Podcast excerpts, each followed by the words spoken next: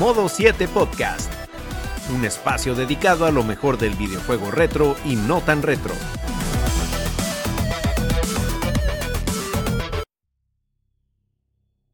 Muy buenas y bienvenidos amigos a una nueva entrega de Modo 7 Podcast. Gracias por darse cita nuevamente con nosotros. Y en esta ocasión, señores, toca hablar de uno de los títulos más definitorios y trascendentes de toda la historia de los videojuegos. Una joya que entendemos que no necesita mucha presentación y no es otra, como ya adelantan el título y la descripción, que Super Metroid ese clásico desarrollado por el Research and Development One de Nintendo, por allá por 1900 y dirigido por Yoshio Sakamoto, que al día de hoy, bueno, su legado se sigue sintiendo muy, muy, muy fuertemente. Y si no nos creen, bueno, vayan a la página de Steam para que vean cuántos Metroidvania van a salir mañana. Pero de su historia y su impacto hablaremos con más calma a lo largo de este episodio. Este es un juego muy especial, que viene perfecto para una ocasión especial como es esta, porque Hace unos días el podcast arribó a su cuarto aniversario y de verdad que, bueno, tengo muchas cosas para decir, pero creo que mejor paso a presentar a los contertulios que me acompañan esta noche y ya luego venimos haciendo, abordando y elaborando más respecto a lo que nos hace sentir esta fecha. Y empiezo por ese célebre personaje, amado por los buenos, temido por Kiko la quema, Ronzo, el marajá de Capurtala. Eh, Caballero, ¿cómo está usted? Estoy bien, estoy mejor que Kiko la quema, así que no ha podido salir de su provincia. Lo están buscando. Ya la familia dijo que se lo entreguen vivo o muerto, pero que se lo entreguen. Eso dice la familia. La hermana dijo, la hermana dijo, Entrégueme lo que yo le compro la caja. Yo le compro la caja. Así que vamos a dejar aquí con la quema tranquilo, que están por quemarlo mal, mal quemado. Y claro, está agradecer a todas las personas que están cita con nosotros el día de hoy. Siempre agradeciéndoles el apoyo, la sintonía. Caramba, cuatro años aquí dando batalla. ¡Ey! Gratis, Isidori. Isidori, ¿cuándo es que llegan las regalías para los miembros del podcast? ¿Qué es lo que está pasando? Dígame, ¿qué es lo que está eh, pasando? Ah, ¿Qué pasa? Oh, Dios, se entró algo a mi casa. Ah, se me fue la luz, ¿no? Misteriosamente va a presentar al próximo contertulio, ¿verdad? se perdió la conexión. Sí, ah. efectivamente eso voy Y desde la ciudad de Monterrey, ciudad de la birria y la carne asada, nos acompaña Mr. Trumpetman. Caballero, ¿cómo está usted en esta noche? ¿Qué onda, Raza? ¿Cómo están? Muy, muy bien, muy contento, señor Ishidori. Muchísimas gracias. Obviamente, como usted dice, esto merita una, una carnita asada porque tenemos muchas celebraciones hoy, señor. Pues obviamente, muy agradecido con todos ustedes que nos han estado apoyando en estos cuatro años ya de modo 7. De verdad, muchísimas gracias. Gracias porque le dan clic a ese link donde quiera que se lo encuentran. Obviamente, pues también eh, Estamos celebrando, hace poquito cumpleaños Ronzo también, el señor acá anda festejando. Pues, andamos de... El septuagenario ya. Va a seguir criminal. Usted me lleva cuatro años, va a seguir criminal. va a seguir. Va, lo, reveló, Y pues obviamente muy contentos porque pues tenemos, tenemos este, invitados especiales, pero, pero sin spoilers, señor, sin spoilers. Eh. Pero ¿a quién más tenemos por acá? Dígamelo. Y tú sabes que yo el orden lo iba a empezar eh, siendo caballeroso por las damas, pero como ya tengo la costumbre, ah. déjame seguir en el orden habitual, ya que lo hice mal desde el principio. Y nos acompaña nuestro youtuber estrella, el Benjamín del equipo, Braggy. Braggy, ¿cómo estás, caballero? Todo bien, ya siento que tenía un siglo sin hacer un episodio, tal vez porque así fue, pero me siento muy contento de, bueno, ya estamos para cuando estamos grabando esto, ya mañana en diciembre, ya se va a finalizar el año, muchas cosas han pasado. Y qué bueno que vamos a, estamos cerrando con buenos títulos, por ejemplo, el de hoy, Super Metroid, un juego, bueno, ya ustedes saben la repercusión que ha tenido en la industria, ya sería redundante repetir lo mismo que dijo Chidori, así que eh, definitivamente estoy muy contento porque hablemos de este título y por los invitados, que también ya dijo César. Como siempre, spam, pueden también chequear, ahí, están los links siempre de mi canal de, anime, serie, película y también el de videojuegos por si quieren ver gameplays ahí eh, cooperativo. Pero aquí más por acá. Mm. Y nos acompaña, señores, la, bueno, eh, yo creo que es la única cara bonita que hay en el podcast, la primera dama de... Sí, porque la suya dura de ver. Ustedes hablan no el dueño de esto. No hablemos de caras duras. nos acompaña esta noche Meli PX. Meli, ¿Cómo estás? Hola, ¿qué tal chicos? ¿Todo bien de este lado y ustedes? No, aquí eh, grabando a la mala porque entre la luz, entre el trajín del día y bueno, de verdad los invitados que tenemos aquí de reserva, le agradecemos mucho la paciencia. Pero bueno, cuéntanos, ¿cómo te ha ido todo? Todo muy bien, todo muy bien, todo tranquilo aquí con mucho proyecto encima, pero siempre contenta de estar aquí presente con ustedes para compartir este rato tan especial con mis amigos. Y bueno, feliz también de los invitados.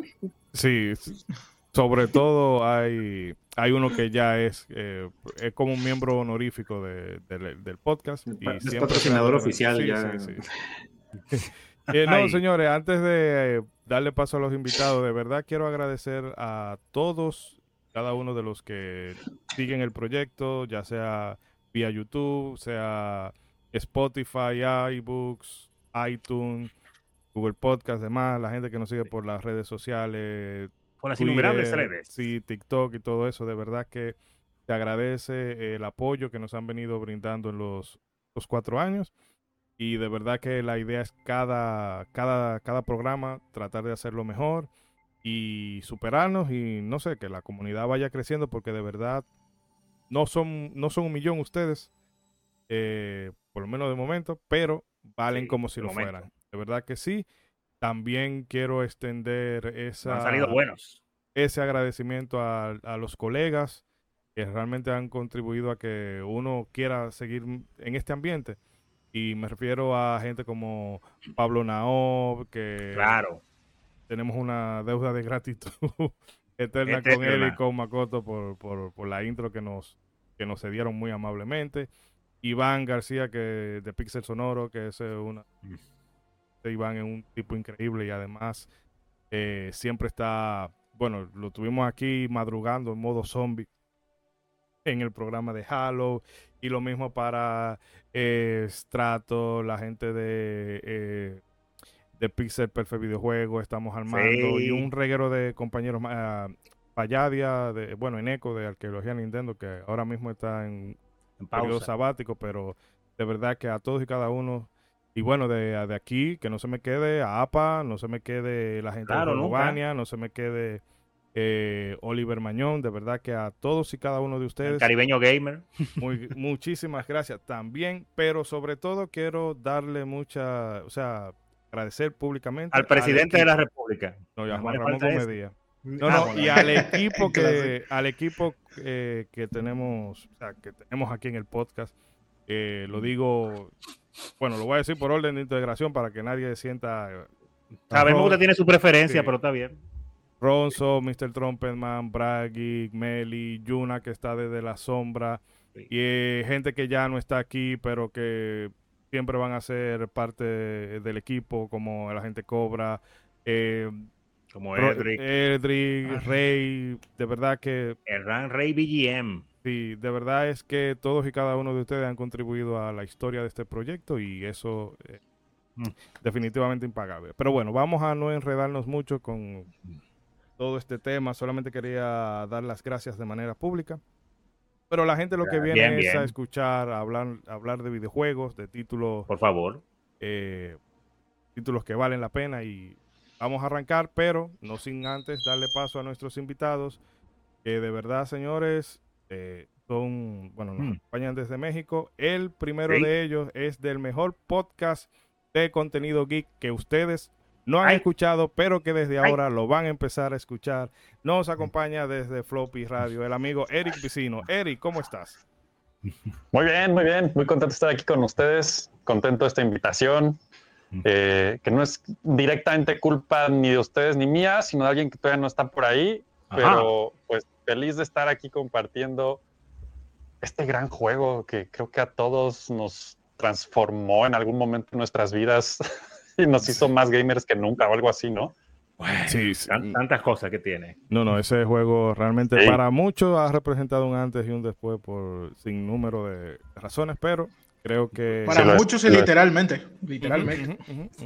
Sí, para la misma industria, para la misma industria es un antes y un después. Eh, Eric, cuéntale a la gente, bueno, espera, vamos a hacer una pausita y para hacer la, para hacer el, la publicidad de manera más, apropiada y como corresponde. Vamos a darle paso entonces al insufrible que tenemos por ahí atrás, un tipo que ya yo lo invité ya por, por, por hipocresía, pero no, no, no. Había que rellenar un cuadro ahí. dice, dice la leyenda que hasta que no son siete, no arranca modo siete. Entonces nos Algo así, algo así. No había de otra, no había de otra. había que introducir a eso. Pero... Empieza a sonar pam, pam, pam, pam, pam, pam, pam.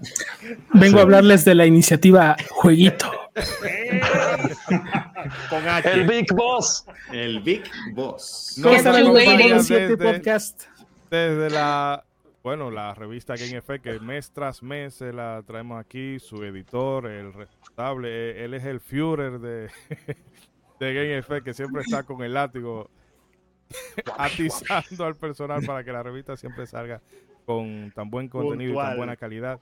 Y nada, Vic, no lo mencioné ahorita porque lo aquí. Quería también darle este agradecimiento de forma particular por el gesto que tuvo de festejar con nosotros el cuarto aniversario por las redes sociales. De verdad, Vic, que siempre es un placer contar contigo y de verdad que yo espero que ese proyecto de en efecto la revista digital de videojuegos, nunca muera. Ustedes hacen el grande. No, pues muchas gracias por la invitación y el, el gusto es totalmente recíproco. Este, celebrar con ustedes el que lleguen a un cuarto aniversario, mm. pues es este, es increíble y admirable. Hasta los perros de fondo lo saben. Sí. sí. es increíble y es admirable. Ojalá este proyecto siga por muchos años más. Y saben que a todo el equipo se les quiere y siempre este Gracias. está ahí para apoyarlos. Gracias. Gracias, mi hermano. Pero, Eric, ahora sí, quiero que le indiques a la gente dónde pueden encontrar tu proyecto Floppy Radio para que vayan por allá y se descarguen los... Justo ahí arriba. Está la clave. Va a poner floppy radio. Terminando esto, ahorita no lo hagan. Ponen floppy radio, se inscriban a nuestro canal y pues se hacen uno con nosotros. Es medio raro, pero se hacen uno con nosotros y ya se vuelven más geeks que nunca. Sí, señor. Ahí está, ahí está. Estamos todas las semanas con en vivo en los lunes, en no vivo los viernes. Así es que tenemos de todo un poco. Hablamos de cine, tecnología, videojuegos, animación, y otras cosas que se nos ocurren en el camino todas las semanas. Eh, así es que será un gusto que nos sigan y nos hagan saber qué les parece. Muy y pues nada, todo es culpa del buen Vic, que pues por aquí anda invitándonos a hacer relajo con ustedes. Y pues es un gusto compartir lo que nos une dirían aquí en México algunos como maníacos, no sé quiénes dirían eso. Sí, sí, sí, sí. No, no, el, vicio nos une, como diría APA. Aquí es vicio, aquí le decimos viciado. Eh. Los viciados. El gaming nos une. Sí, y bueno, Vic, yo entiendo que la gente que nos sigue ya lo tendrá más que presente, pero recuérdales dónde pueden ubicar. Claro, los nuevos miembros siempre. Sí, recuerden que pueden descargar los nuevos números de Game Effect en www.gameeffect.com.mx y también pueden buscarnos en nuestras redes sociales de, la misma manera. Ya acá, ya debió haber salido el número de este, de este mes de diciembre donde tenemos una entrevista con, con Meli. Muy bien, muy bien. Así que si están viendo esto, viendo esto, no se vayan a perder el nuevo número de Game Effect. Así que gente pendiente y de verdad que eh, estos dos contenidos tanto Floppy Radio, que bueno, el último, bueno, el último programa que pude ver fue el de Super Mario RPG y de verdad que me reí bastante con ustedes. Ah, sí. Y sí estuvo interesante. No porque lo hice yo ni nada así, pero estuvo bueno. No, no, no. Debo decirlo, usted me excusa.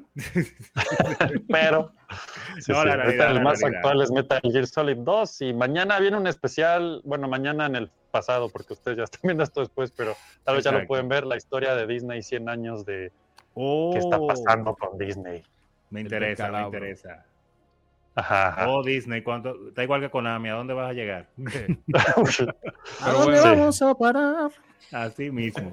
en fin, señores, que tanto los enlaces para um, los canales y las redes de, de Floppy Radio, así como la dirección de la web de Game Effect, la van a tener en, lo, en la descripción, en el comentario fijado.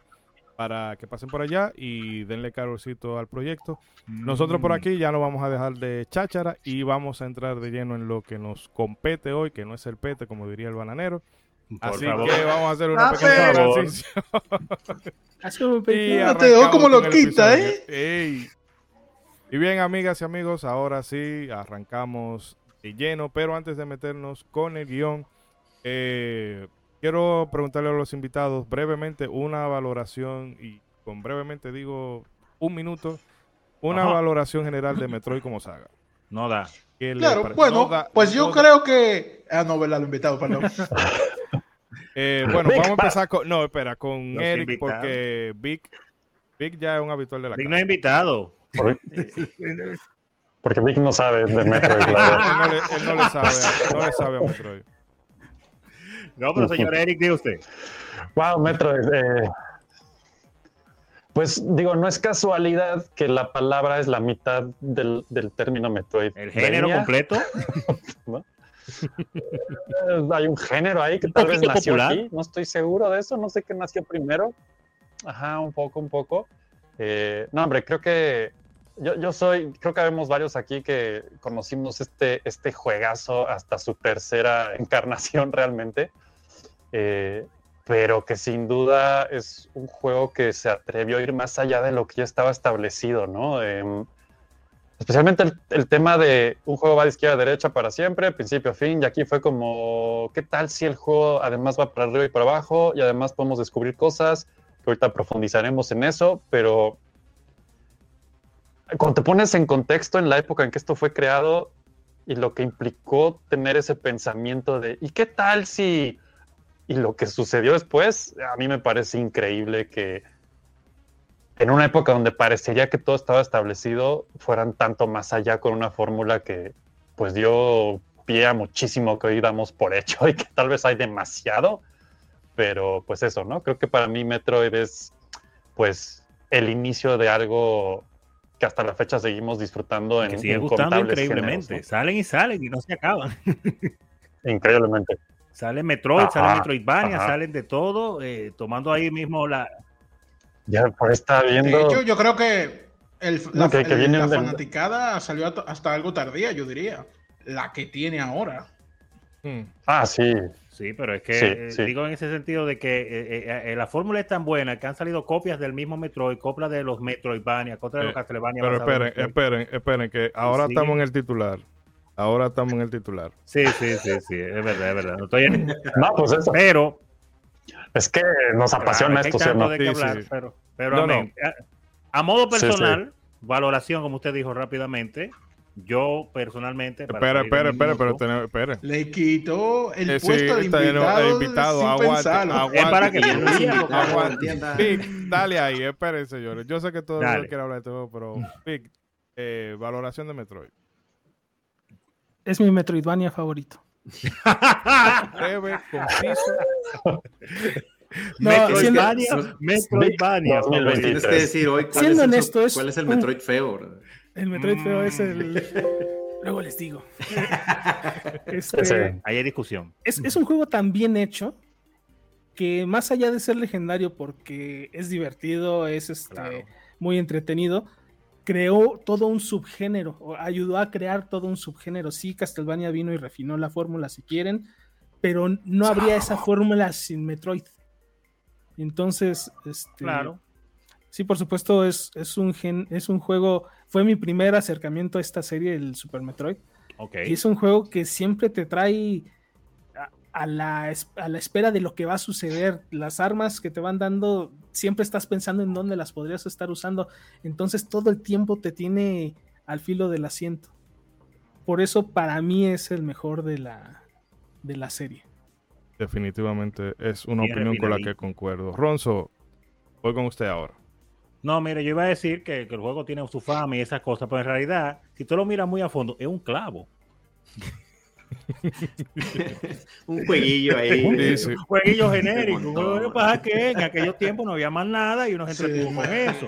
Una muchacha Symphony of the Night fue quien hizo la fórmula de Claro que sí, claro que sí. Ese jueguito. Disparate más, Super Metroid copió a Symphony of the Night. Y de hecho, debería ser, no debería ser Metroidvania, debería ser Igavania. ese descarado intentó colarse. Señor, y Garachi, reconoce que tú te robaste la fórmula ya. Y ya, fue, fue copy-paste. Copy-paste y le puso level y elemento RPG, pero no fue copy-paste. La gente que discute eso son locos. No, no, nada. Super Metroid, una obra de arte maravillosa que desde el momento de la primera vez que yo la vi me impactó, tanto por la calidad gráfica como por la calidad sonora y por el refinamiento tan brutal que tuvo esa fórmula. Y el detalle interesante, eh, claro está, que me enseñaron que eran los speedruns antes de yo siquiera saber lo que era la palabra speedrun, que no existía. Exacto. Prácticamente lo creo. Pero de eso y otra cosa vamos a hablar mucho, pero le paso la palabra a alguien más ahí.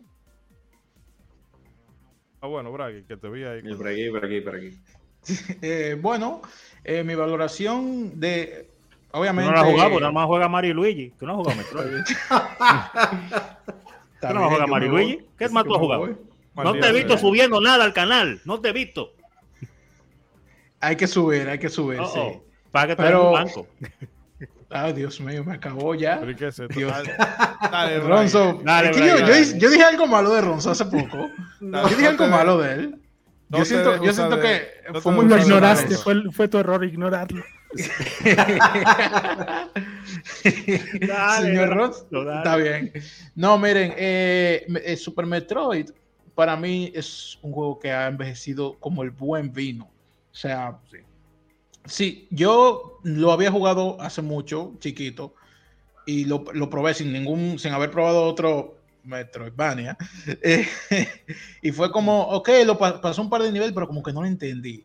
Y ya después de que jugué otros Metroidvania, eh, que ya, eh, ya me sabía esa fórmula. La mecánica ahí. Y precisamente para este episodio, cuando lo anunciaron de nuevo, cuando anunciaron que iban a hacerlo, yo dije, bueno, vamos a darle de nuevo. Yo tenía esta perspectiva de que iba a jugar un juego muy tosco o de que se me iba a hacer muy difícil o lo avanzar. Porque, o sea, estamos hablando de un juego que es el primero en lo que está haciendo. No tenía un referente como tal. Estamos hablando del Super Nintendo, la segunda generación de Nintendo. Y es como que, bueno, bata tosco. Y, la, y la, la, forma en la que yo fue fluyendo el juego, ahora que lo estaba rejugando, yo dije, esto ha envejecido muy bien. Sí, si, si tú no has jugado ningún Metroidvania y lo coge ahora, va a pasar tu lucha. Pero para quien, cualquier Metroidvania que alguien agarre por primera vez, va a pasar su lucha también.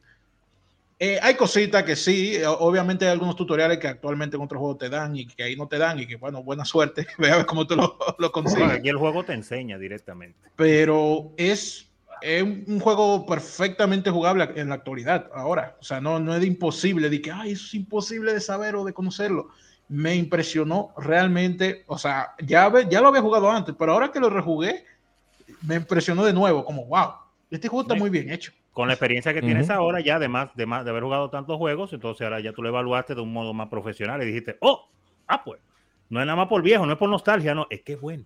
Hmm. No, no, pero y que está bien hecho. Pero mira, que ahora que me fijo, eh, va en un orden, así que voy a seguir contigo, Mel. Oye, oye, oye. porque empezó no, no, no, porque empezó Eric, después Vic, después Ronzo, Brad, entonces vamos. vamos dando la vuelta. Ah, ok, bueno. A lo Mortal Kombat. Viene la voz más sensual de Modo 7 Podcast. Ahí viene Melly PX. en Fidelity Nocturno. En Fidelity. Hola, señores, ¿cómo están? Hola, ¿cómo están? ah, pero es verdad que sabe, mira, un pato dólar. Yo puedo hacer de Stitch cualquier cosa. Oh. Señores, seriedad, por favor. Productores de Hollywood, ya saben. Yo sé que es un podcast de, de 8 cuartos, pero. Eh, bueno, en realidad, para ser honesta, hasta la fecha, yo sí había jugado Metroid, precisamente Super Metroid, esta la que estamos oh. hablando, pero no la terminé. Ok. Sin embargo, eh, cuando me di cuenta del tema, eh, me puse a jugar esa y también la Fusion y yo estoy encantada. Oh. Eh, me puse a jugar la Fusion porque César me la recomendó y el pixel alta 10 de 10. Hermosísimo. perfecto, wow, de verdad, qué increíble ese, ese pixelar, los colores, no, se pasaron. Em, la primera impresión que yo tengo del juego es que es bastante inmersivo. Eh, me acuerdo de un jefe, yo googleándolo, porque yo estaba como que había un jefe que no se defendía y que yo llegué ahí por casualidad. ¿Qué fue? ¿Cuál era ese? Y me puse a googlear y era Crocomir, Crocomire. Qué triste, señores, de verdad. O sea, yo leyendo, cuando yo era chiquita, yo lo maté así, normal, pero ya de grande yo me di cuenta que ese infeliz no se defendía. Y no se defendió como hasta el final, creo que de la batalla, ya, como que estaba tirando piedrita o no sé.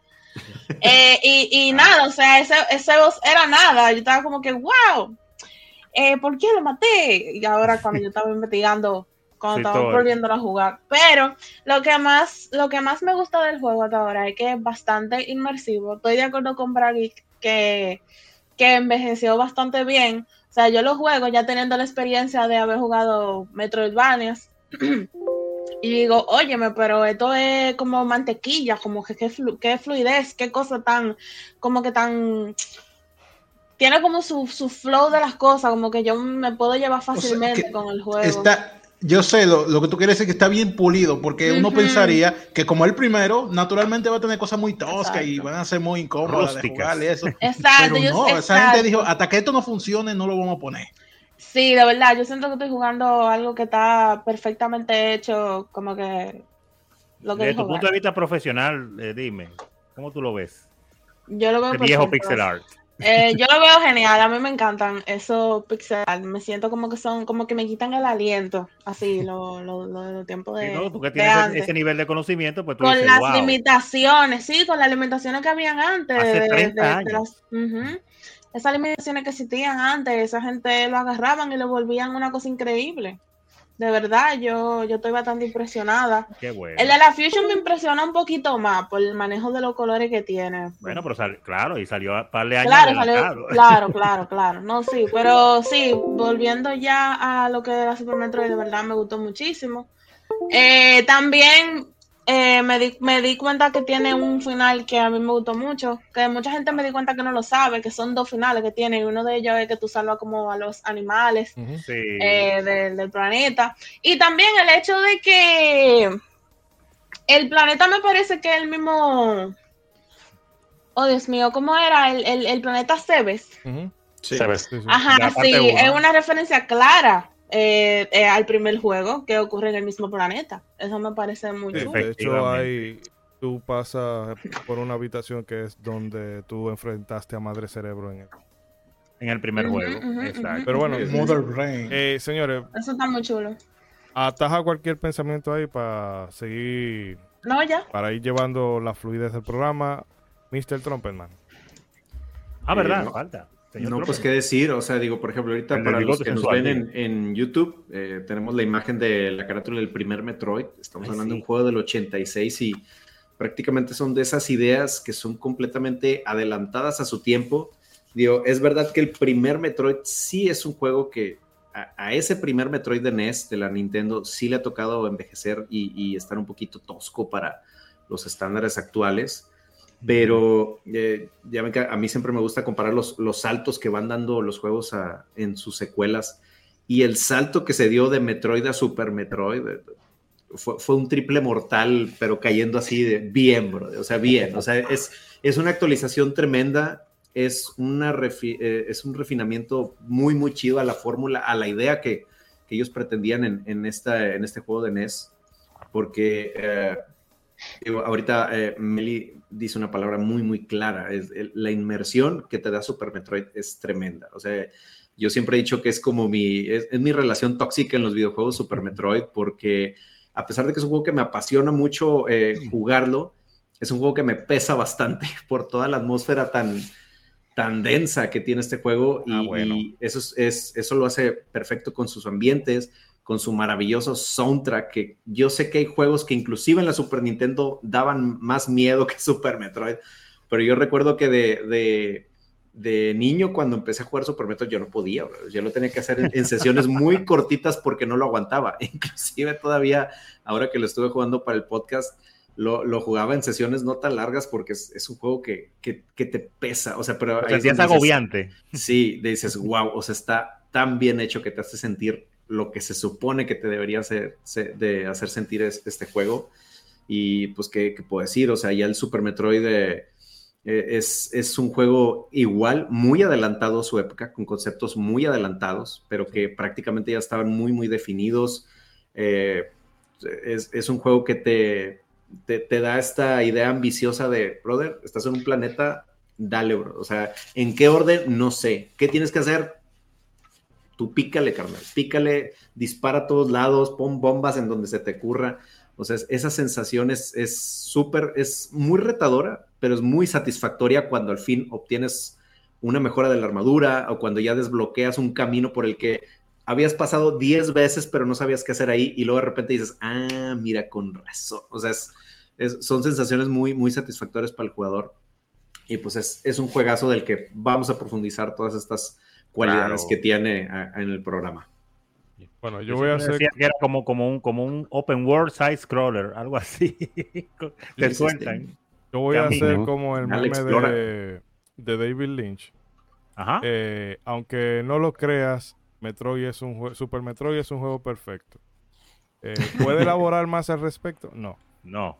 Eh, pero no, de verdad, y lo digo de una manera no irónica, yo sea, el juego perfecto no existe, pero para mí, Metroid, Super Metroid, caramba. Eh, Super Metroid para mí es uno de los es uno de los juegos que más se aproxima al concepto de perfección porque como lo, lo mencionaba eh, Meli tiene una forma de fluir muy muy especial muy particular tiene como eh, desde que tú lo empiezas a jugar el juego te transmite que tiene esa sensación o que se hizo con una visión de esto va a ser así, y todo está como bien, bien medido, bien cronometrado. Siempre vas a encontrar algo interesante que hacer. Eh, puede ser que tú te pierdas por, por, un camino, pero como que tú nunca te vas a quedar sin opciones de cómo avanzar, salvo ciertas instancias, eh, sobre todo cuando se juega por primera vez. Pero de verdad es que lo que consigue ese juego, y yo sé que hay muchos exponentes en la actualidad que lo han superado, pero es que sin ese molde, eh, nada de lo que vino después se pudo haber hecho eh, al, nivel que se hacen las cosas. Y de verdad que yo lo considero una obra maestra. Alguna gente piensa como que una obra maestra es algo que eh, que debe no solamente superar la prueba del tiempo, sino que nada de que nada de lo que venga después lo puede superar y, yo no creo que no. Que de hecho el mismo concepto de, obra maestra no habla de algo que sea necesariamente eh, la cumbre de algo, sino de que tú demuestres maestría a la hora de, hacerlo. Entonces, eh, tanto Sakamoto y de personas que estuvo involucrada, de verdad 17 ahí. todo ese sufrimiento, toda esa, esa frustración, todas esas lágrimas y toda esa pasión se nota en ese producto. Y bueno, eh, Ronzo, quiero entonces que ya sí nos metamos de lleno con el guion. Eh, ah, Eric. Le cogió más de un minuto usted, pero está bien, ¿eh? Ah, yo soy el, este programa mío. Ah, atento a usted, ¿verdad? Eh, Eric, en el momento que ustedes sientan que deban decir algo o metérsele a una gente, no le tengan miedo. Sí, mándenlo a callar, porque como ustedes, son, como ustedes son invitados, a ustedes se le van a hacer caso. A uno lo mandan a callar aquí. Bueno, tú no, Vic, porque seguramente vas a decir algo que no. Después voy a decir. Vamos viendo. Pepe Yokoi. Ay, caramba. Bueno, eh, claro está, para eh, comenzar con un poco de información y datos importantes de este maravilloso juego. Eh, para ponernos en contexto, Metroid, que es el primer título de la saga, como teníamos la imagen ahí en pantalla, tuvo su lanzamiento en agosto de 1986. Y aunque por inercia se le suele atribuir su concepción a Gunpei Yokoi, lo cierto es que su rol como productor parece más que nada obedecer al hecho de ser la cabeza del Nintendo Research and Development One, que era uno de los departamentos de Nintendo, del equipo responsable del desarrollo del juego.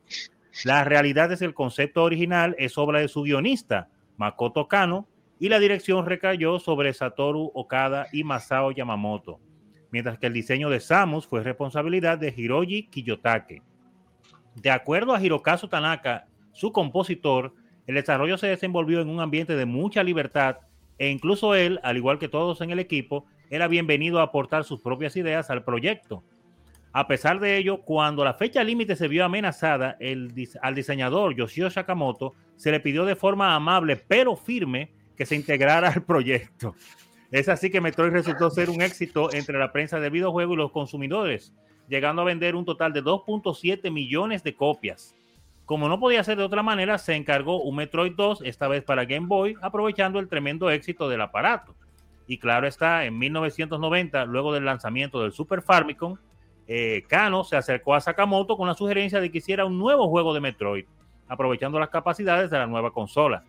Sakamoto no estaba muy convencido de la idea, pero durante un viaje de negocios a Seattle, Estados Unidos, algunos empleados de Nintendo de América lo llevaron a varias tiendas donde lo presentaron como el tipo que hizo Metroid. Y al ver la reacción emocionada de la gente, comprendió el nivel de popularidad de la franquicia, por lo que a su regreso a Japón decidió empezar el desarrollo de la tercera entrega de la saga. Haciendo claro está una pausa ahí. Cabe mencionar que muchas personas, eh, y estamos acostumbrados ahora a ver a las personas hablando de que el juego que más vendió tiene que vender 10, 20, 50 millones, como algunos por ahí, como esos grandes faudos que no dejan de vender. O, Square, eh, Square, Enix que diga que tiene, que cree que todos los juegos que hace tienen que vender 10 millones de copias en la primera semana. En la primera semana, si no son un fracaso. Sin embargo, hay que decir, señores, que en esos tiempos, en los 80 que un juego vendiera 2 millones, casi 3 millones de unidades, no era poca cosa, porque que primero era un mercado reducido eran cosas que se, todavía se consideraban solamente juguetes para niños. Los adultos casi no jugaban videojuegos, a excepción de un pequeño grupo, que aparte éramos marginados por eso. Así que... Ese hombre jugando cosas de niño, míralo, míralo. No sabía en el futuro. Pero nada, entonces es, importante, es importante ver las cosas. Eh, como, el mundo ha cambiado, sin embargo, ese juego fue un éxito inicial y ahí se denota, y ustedes, claro está, pudieron escucharlo, la diferencia de cómo en ese tiempo, como el mundo todavía no estaba conectado, Japón era una cosa, América era otra, Europa era otra, y, y cómo Sakamoto eh, se sorprende cuando lo llevan, lo llevan a América y lo presentan como el que hizo Metroid, y la gente lo reconoce como alguien importante, ya que siempre se ha tenido la percepción de que Metroid es Metroid por América y otros, otros terrenos, pero en Japón como que chévere sí, pero no tanto. Entonces, y, miren, y mírenlo ahí, mírenlo ahí. ¿Qué, habría sido, ¿Qué habría sido si la cosa fuera diferente? Eh, no sé si alguna de esas personas le, le, sonaron a ustedes los nombres, conocían alguno de esos personajes ahí, o lo están escuchando por primera vez.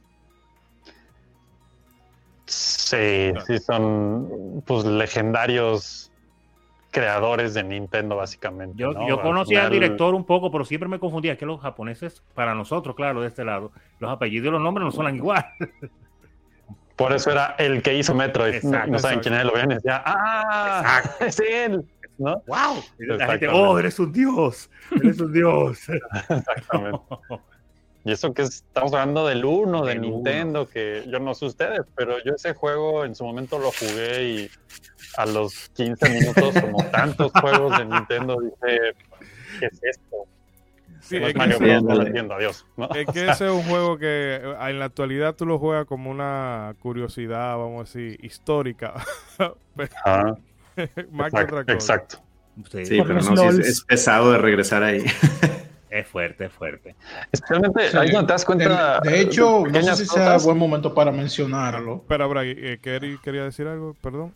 No, no, nomás iba a decir que, o sea, pequeñas cosas que hicieron el cambio absoluto en, en, lo que básicamente es el mismo juego, agregar un mapa sí. en Super Metroid. Exacto.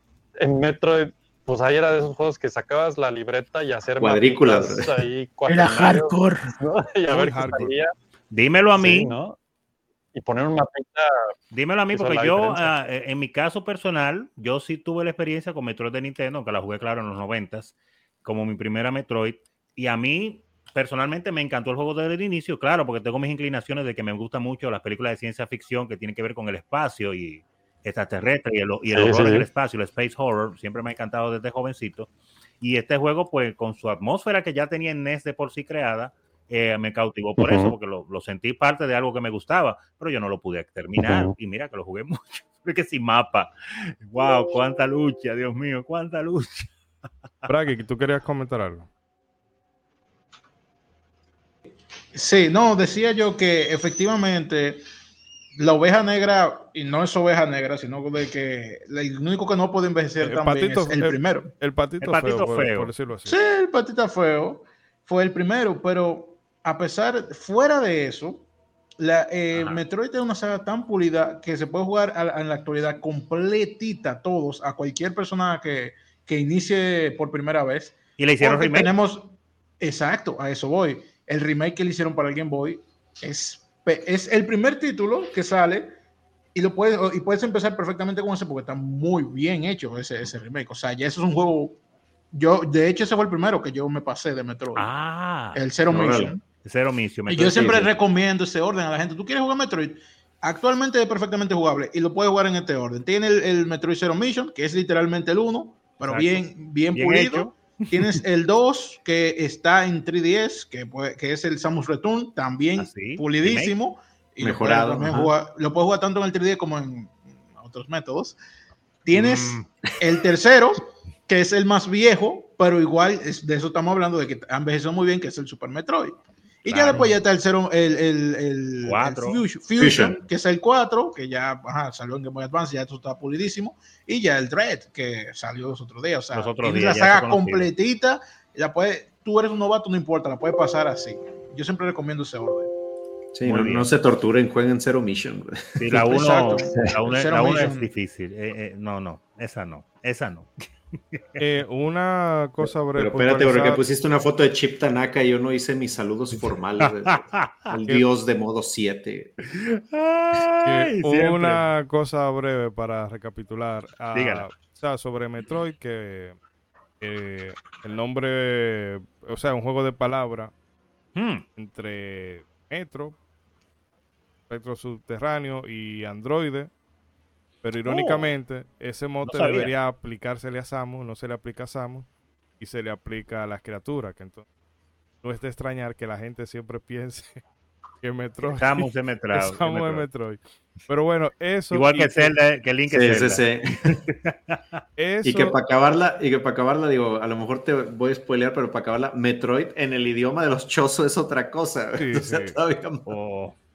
Pero bueno, eso y que en un inicio la idea no era poner una mujer protagonista, sino fue algo que surgió de que, óyeme, y, al final este, personaje fuera una mujer y alguien dijo, hmm. buen plot twist. Y en aquella época ya tú sabes. Y además eso fue una eh, un motivador porque todo el mundo quería acabar el juego para ver a Samus en, traje de, baño. Con esos pixeles. ¿Eres un chico Sí, sí.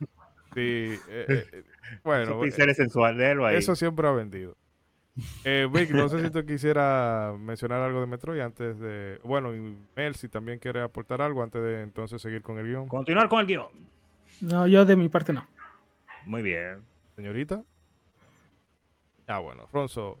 Para poder seguir hablando ahorita con más libertad. Eh, no porque hablamos mucho de Super Metroid 1 ahí, pero para seguir hablando un poco más de Super Metroid, tenemos que decir, eh, bueno, establecer las bases y el concepto inicial de lo que sería Super Metroid, pues fue un trabajo relativamente sencillo que tomó alrededor de un año. Y según ha comentado Sakamoto, el punto de partida fue la escena final de Samus Returns, porque le produjo una fuerte impresión. A pesar de no haber estado involucrado, claro está en dicho juego, eh, pero lo, impactó. Aún así, cuando el equipo pidió la autorización de Nintendo para arrancar con el desarrollo, estos le dijeron que no, posiblemente porque Metroid no era tan popular en Japón como en Occidente, o pues, porque el enfoque de Nintendo en aquel momento era el Game Boy. Sin embargo, y posiblemente por mucha insistencia por parte de Sakamoto, seis meses después de la primera petición, el equipo recibió luz verde para ponerse manos a la obra aunque como veremos, la creación de Super Metroid fue un parto muy doloroso para todos los involucrados. Las cabezas principales de desarrollo, claro está, fueron Makoto Kano, quien hizo de productor, Tomoyoshi Yamane, diseñador principal, y el propio Sakamoto como director. El resto del equipo se componía de gente muy joven, con muy poca experiencia en el área. De acuerdo al propio director, estos muchachos tenían la impertinencia propia de la juventud, pero eran apasionados en lo que hacían a pesar de que hacer Super Metroid no fuera una experiencia particularmente disfrutable para algunos de ellos. El desarrollo oficialmente arrancó en agosto de 1992. Sin embargo, el tiempo del primer año se invirtió en conocer el hardware. Gunpei Yokoi tenía la mentalidad de que un diseñador no debería saber nada de tecnología, ya que luego de ya que luego este podría juzgar que algo era imposible de hacer incluso antes de iniciarlo. En cambio, Sakamoto entendía que era mejor familiarizarse con la consola para poder dar instrucciones claras. al personal de Nintendo también se le sumaron varios programadores de Intelligent System, destacando entre ellos Yasuhiko Fuji, quien para acelerar el proceso de creación de gráficos y sprites, creó una herramienta de programación que directamente transformaba estos elementos en códigos. Esto porque el Research and Development One carecía del personal suficiente para diseñar todos los sprites y enemigos del juego, por lo que todos debían contribuir al diseño de los enemigos. De forma inadvertida, esto provocaba que los diseños se sintieran poco homogéneos, ya que cada uno reflejaba la identidad individual de cada miembro del equipo.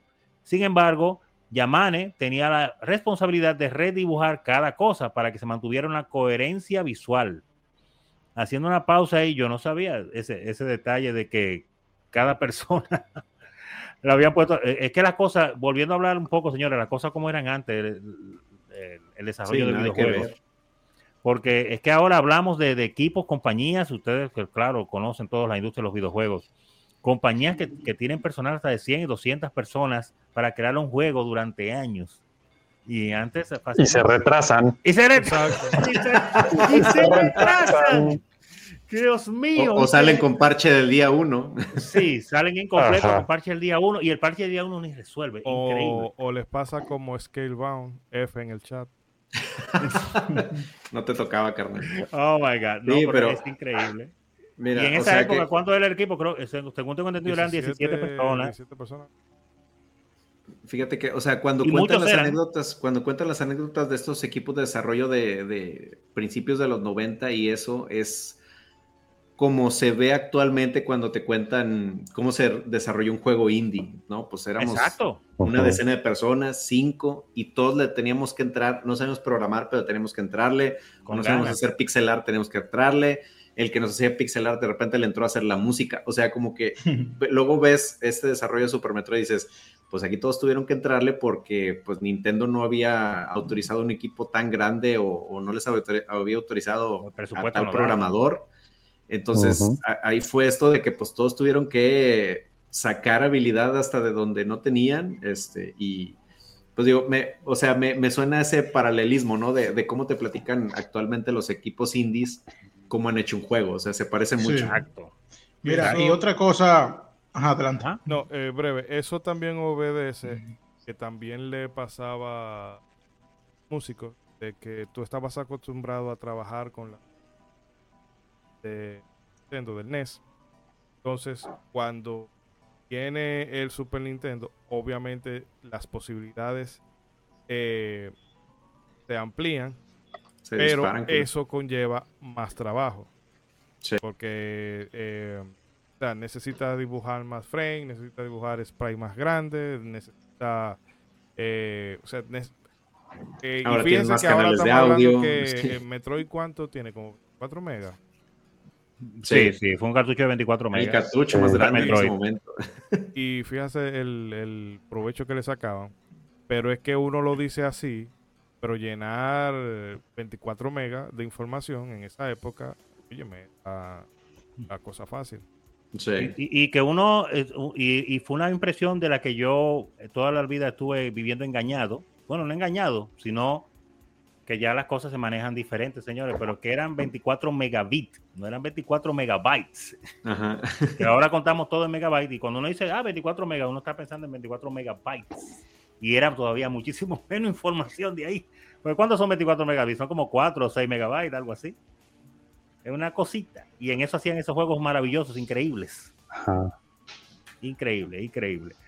Pesa más una canción de MP3. Diga, diga. Sí, una canción de MP3 Son, ¿Es verdad? Esos juegos son un milagro.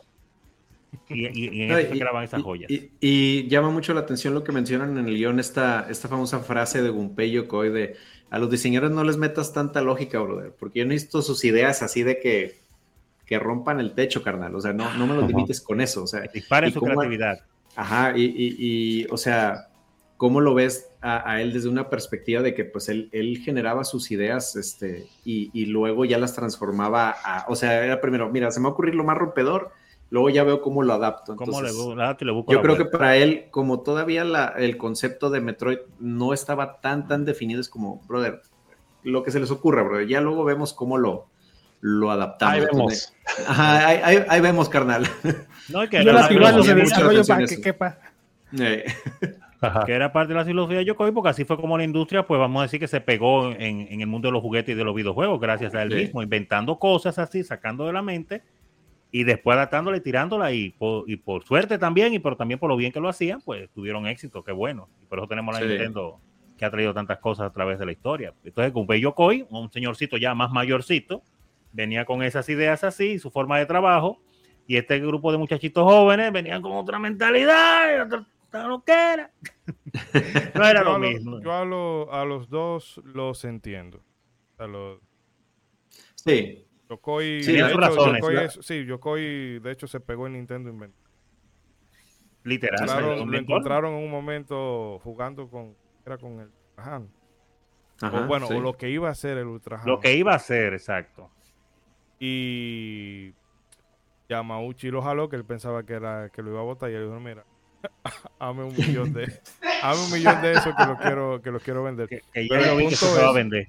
pero el punto es que fíjese que eso se hizo sin, sin ningún sin ningún propósito determinado.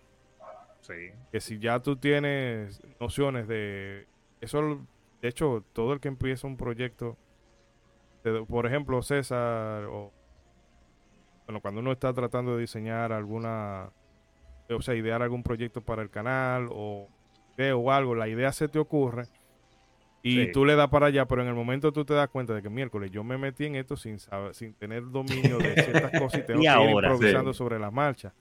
Que quizás si tú tienes el conocimiento previo, se te ocurre una idea y tú dices, eh, no, no, eso es mucho trabajo, o no, porque yo no sé, no sé cómo bregarle a eso. Pero si tú estás ciega, como que en verdad tú te arriesgas. Bragi, disculpa que yo creo que tú tenías algo en mente por ahí. Ah, sí, así es. Eh, perdón. No, me, eh, ahora que Ron leyó esa parte de que la experiencia de alguno quizás no fue la más divertida de, a la hora de desarrollar esto, por, o sea, mucha gente dice, ¿por qué que tú consideras tanto esto una obra maestra? O sea, es que nostálgico y todo eso o por qué tú valoras tanto a la, hora, a la hora de hacer, por ejemplo, rankings de un juego, por qué el... Sí, lo que pasa es que este fue el que empezó todo, porque tú lo valoras tanto. O sea, es que lo merece totalmente porque si tú, tú no te pones, o sea, esa gente que dice eso no se pone en perspectiva de los desarrolladores. Esta gente hizo todo eso, no solamente con el hecho de que era un equipo eh, básicamente limitado, bueno, literalmente limitado, sino que lo que yo mencioné hace rato, es la, no, no están trabajando en una base de algo ya hecho, es algo nuevo lo que están creando aquí. El concepto de que hoy conocemos de como Metroidvania no existía ahí, no existía. Para nada. Entonces, todo lo que están haciendo ahí es algo no solamente mm, que requiere mucho esfuerzo, mucho trabajo, sino que es nuevo o desconocido para ellos. Entonces, claro, yo por eso le doy tanto valor a eso y que increíblemente, aún teniendo, como ustedes dicen, ese, esa base ya creada hace casi 30 años ya, en que salió al mercado, todavía hay personas que en el día de hoy lo intentan copiar y no lo hacen bien, pero criminales. Por lo menos cópialo. Cópialo y, a una buena copia, pero ni eso. Oye, por ejemplo, aprovechando que tenemos a Meli, o sea, por ejemplo, Meli, tú que escuchas ahorita esta frase de Gunpei Yokoi, que por un lado es, no les metas estos conocimientos, bro. yo quiero que, que se les ocurren las ideas, pero por el otro lado están los, los, los de a pie que dicen, espérate, carnal, y, luego cómo voy a aplicar yo esta idea si no sé, si no sé cómo. No, las herramientas. O sea, eh, eh, en tu perspectiva, ¿cómo piensas esto o qué opinas tú de esto? Eh, es algo que yo experimenté, de hecho, en el desarrollo de los videojuegos, en las oportunidades que he podido estar. Em, hay veces que a mí me chocaba que el director fuera em, como que tan espontáneo, vamos a ponerlo con las ideas. Sí, entonces en mi cabeza yo decía, pero espérate un minuto, esto tiene que tener un porqué, porque el personaje puede llegar al punto A, al punto B con cierta habilidad o con cierta, cierto power up o, cuál es el, el punto, cómo lo obtiene y esa persona me decía cada rato, ese el director del proyecto donde yo actualmente estoy, de hecho. Ok. Em, me decía, no tiene que tener tanto sentido. Es un juego. No oh, tiene que tener, no tiene que, no tiene que, que, que invadir el, el, el, el, trayecto del punto A al punto B con lógica. Dale, porque deja de ser divertido hasta cierto punto. Cuando tú le tratas de encontrar una respuesta a todo, sí, dentro de lo mm, probable, dentro de lo probable en el mundo real hay cosas que tienen que tener lógica, pero dentro de un juego donde la fantasía y las cosas em, que no son tan realistas predominan, pues realmente uno simplemente puede inventarse su propia realidad. Y con el tiempo yo me di cuenta que eso es muy importante. Hay que dejar trabajar a los diseñadores eh, y que ellos vayan armando su propio, como su propio rompecabezas. Al final del día, sí, todo va a tener un sentido, aunque no lo parezca al inicio. Pero va, puede ser un sentido, puede ser un, un sentido que, que ellos mismos inventen una mecánica, una lógica. Y al final del día eso hace que el juego de alguna forma sea divertido y único también. Eh, para mí eso es lo que yo aprendí a la mala, porque yo siempre estaba como que, Dios mío, ¿qué es lo que están haciendo? Perfecto. ¿Qué es lo que me están, sí, ¿qué es lo que me están poniendo a hacer? Porque yo tengo que hacer esto, ¿cuál es el punto? Dios mío, esto no me queda bien. Pero eh, después me di cuenta que eso también me ayuda a mí misma para para crear, como que pensar, como que en, algo divertido, en algo funny, que tal vez no tenga sentido, pero lo hace porque puede y uno lo va conectando y realmente es muy importante dejar a los diseñadores como que fluyan con sus ideas y como que, que porque llegan a esa, a esa forma, llegan a cosas nuevas. Exacto. Tú sabes que yo creo con eso, ahí entra, es cierto, pero yo creo que, como se suele decir, la verdad está en el punto medio. Me refiero a la visión de Yokoi y a la de Kamoto. Que ahí entonces entra el rol del productor. Porque es cierto, tú debes dejar que el diseñador tenga creatividad, pero por ejemplo me viene a la mente Kojima y todo el tema con Metal Gear, Metal Gear Solid 5. Tiene que atacar a... No, no, no, no, yo digo porque tú quieres hacer esto, quieres hacer lo otro, y quieres... pero tiene que haber un productor que te diga, papu, eh, sí contente. de los moños. Tiene que haber un balance, yo estoy de acuerdo. Tiene que vamos a calmar. Los recursos son no quiero, no quiero hacer un comercial, pero adivinen alguien que tuvo este problema exactamente. Un tipo que algunos conocen, tal vez un tal Walt Disney. Ah. Este, era así. De no haber tenido un hermano Roy Disney, que era el que ponía uh. orden, tal vez no sería lo que soy todo esto. Escuchen Floppy y luego les cuento más. Ándale. Pero es esta misma no sabía que existía siquiera Roy Disney, así que ya saben. De hecho, Roy Disney no fue el que tomó el mando de Disney como después de que Walt Disney muriera. Como él fue la cara de muchos comerciales y muchas cosas de Disney. Walt Disney no murió, él se congeló.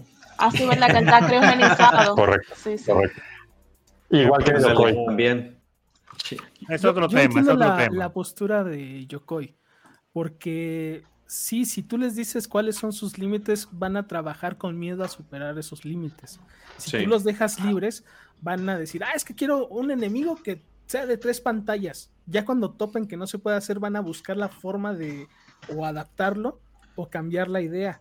Pero si desde un principio les dices que no se puede, no lo van a ni siquiera intentar. Es como el caso del Super Mario Bros. 3. Podías hacer scroll a la izquierda, a la derecha, arriba, abajo y en diagonal pero Nintendo no podía hacer scroll en diagonal, entonces mediante trucos lograron hacer ese scroll en diagonal. Si tú les hubieras dicho desde un principio no se puede, a lo mejor tú como artista si le dices no se puede, no lo intenta, pero entonces tienes que retar al, programador a que lo haga. Ahí está, ahí está este, ahí se me fue el nombre.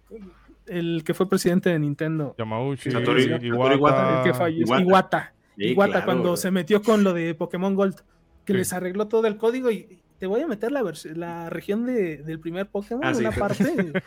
o, sea, o cuando arreglamos... Te, te hice espacio para el primer Pokémon y ponle aguacate de una vez. Sí, entonces tú tienes un equipo. Si tú no vas a poder lograr hacer algo, debes de confiar que a lo mejor los demás sí lo van a poder lograr y decirles desde un principio, no, es que tus limitantes son estas, hubiera lastimado mucho al, al proyecto. Ahí sí le doy la razón a, Yokoi. Sí, mira, de hecho, y voy a hacer un poco de spoiler de un mm. programa futuro.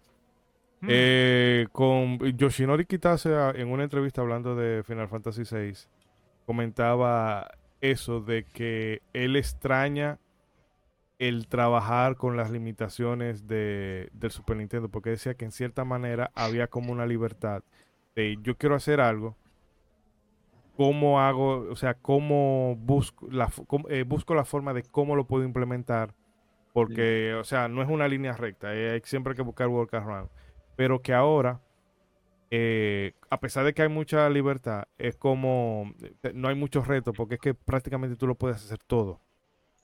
Mm. Con los engine, con, con, con de física, pero con, con la capacidad de, los de los discos, la potencia de hardware prácticamente todo lo que se te ocurra tú lo puedes hacer. Y ahí, y ahí él decía que en esa en ese sentido se ha perdido con un poco de, de, libertad irónicamente. Cuando tú lo puedes hacer todo es que realmente eso pasa también eh, a, los jugadores con el tema de, de los mundos abiertos que llega un mm. momento en que cuando tú puedes hacer lo que te da la gana, tú como que... No haces nada, como los jugadores de Auto. Te, te fatigas. Sí, te agobia. El efecto Netflix, ¿no? Exacto, y te da como... Ah, ¿Para qué? Sí, el efecto Netflix. Tienes tanto que ver que pasas más tiempo viendo qué vas a ver que no ves nada. Exactamente. y definitivamente la necesidad es la madre de la invención. Exacto. Claro, claro. Y a veces te empuja a llegar a sitios desconocidos. Suena como alguien que hace una revista o algo así. Todo, el, jefe tacaño sin pinta esa, para no darle el recurso, el recurso que el personal necesita. Ay, caramba. Mire, Chidori, pero usted cree que podemos continuar con un poquito más de las informaciones, ¿verdad? Dele, dele, para... Claro, claro. Sigan viendo. Eh, continuar, claro, hablando ahora un poco que el apartado sonoro pues quedó a cargo de Kenji Yamamoto, el bueno, no el plagiador de los Budokai Tenkaichi, para que sepa. Y Minako Amano, quien también fue originalmente la voz de Samus en la pantalla de Game Over. Sin embargo, este sonido se removió porque el equipo sintió que sonaba un poquito demasiado sensualoso y el juego iba para América. Así es que otro efecto de sonido. un, un SMR de ese. Ay, ay, ay, yo me imagino. Con el original. Dice Sakamoto que, que él, él, él, es el único que posee ese rom, brother. él es el único que se sabrosea. yo me imagino, como son los japoneses, yo me imagino nada más. Pero claro, continuar diciendo que otro efecto de sonido con el que se batalló, pero hasta el cansancio, fue el grito del bebé Metroid, ya que Sakamoto insistía en que este fuera capaz de expresar emociones. Oiga, qué lo que era, Dios mío. Le ponen un chiste de sonido más o menos con el Super Nintendo y él quiere hacer una película de Hollywood. Pero nada, el director también quiso darle una atmósfera hollywoodense a la introducción del juego, recurriendo a elementos como el primer plano o los paneos de cámara típicos de las películas, aunque hacía hincapié en que la música fuera la que proporcionara la ambientación.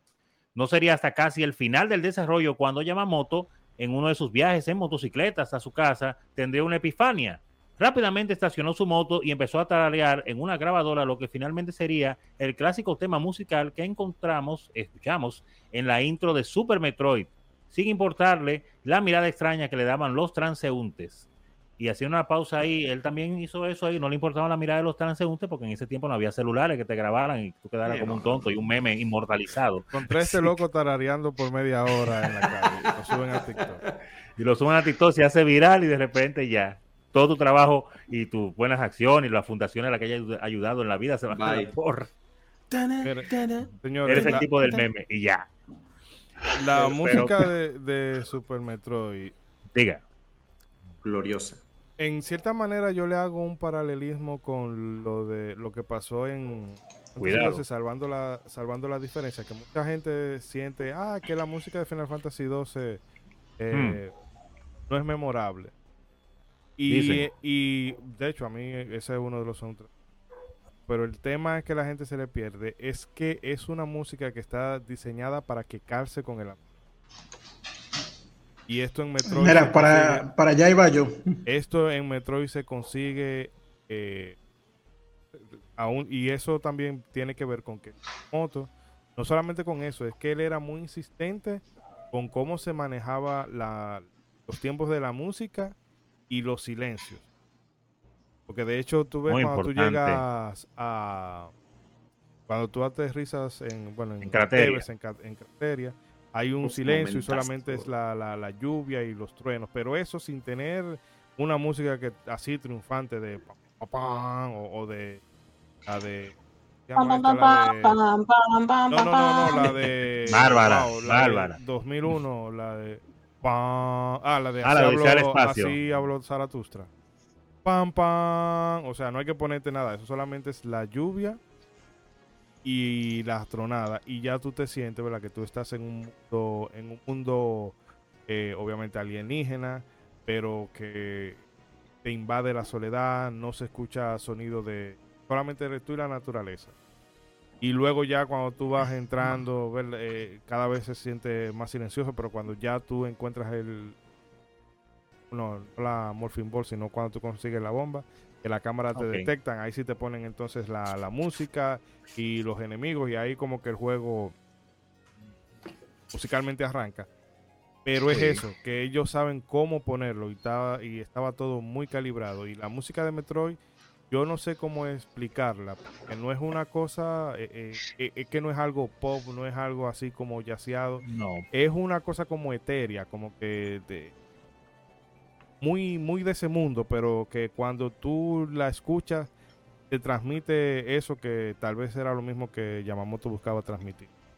Porque Norfair, ambiente, ambiente, un sonido ambiental, eso es. No, pero por ejemplo, lo de, Norfair, ese pan, paran, paran. No, eso es brutal. O sea, ahí cuando te dicen esto se puso serio. un coro. Exacto, sí, sí. Lo mismo que, que en la, la intro también. Sí, aprovechando la, tecnología que en ese momento aportaba el Super Nintendo, que era el, poder usar samples.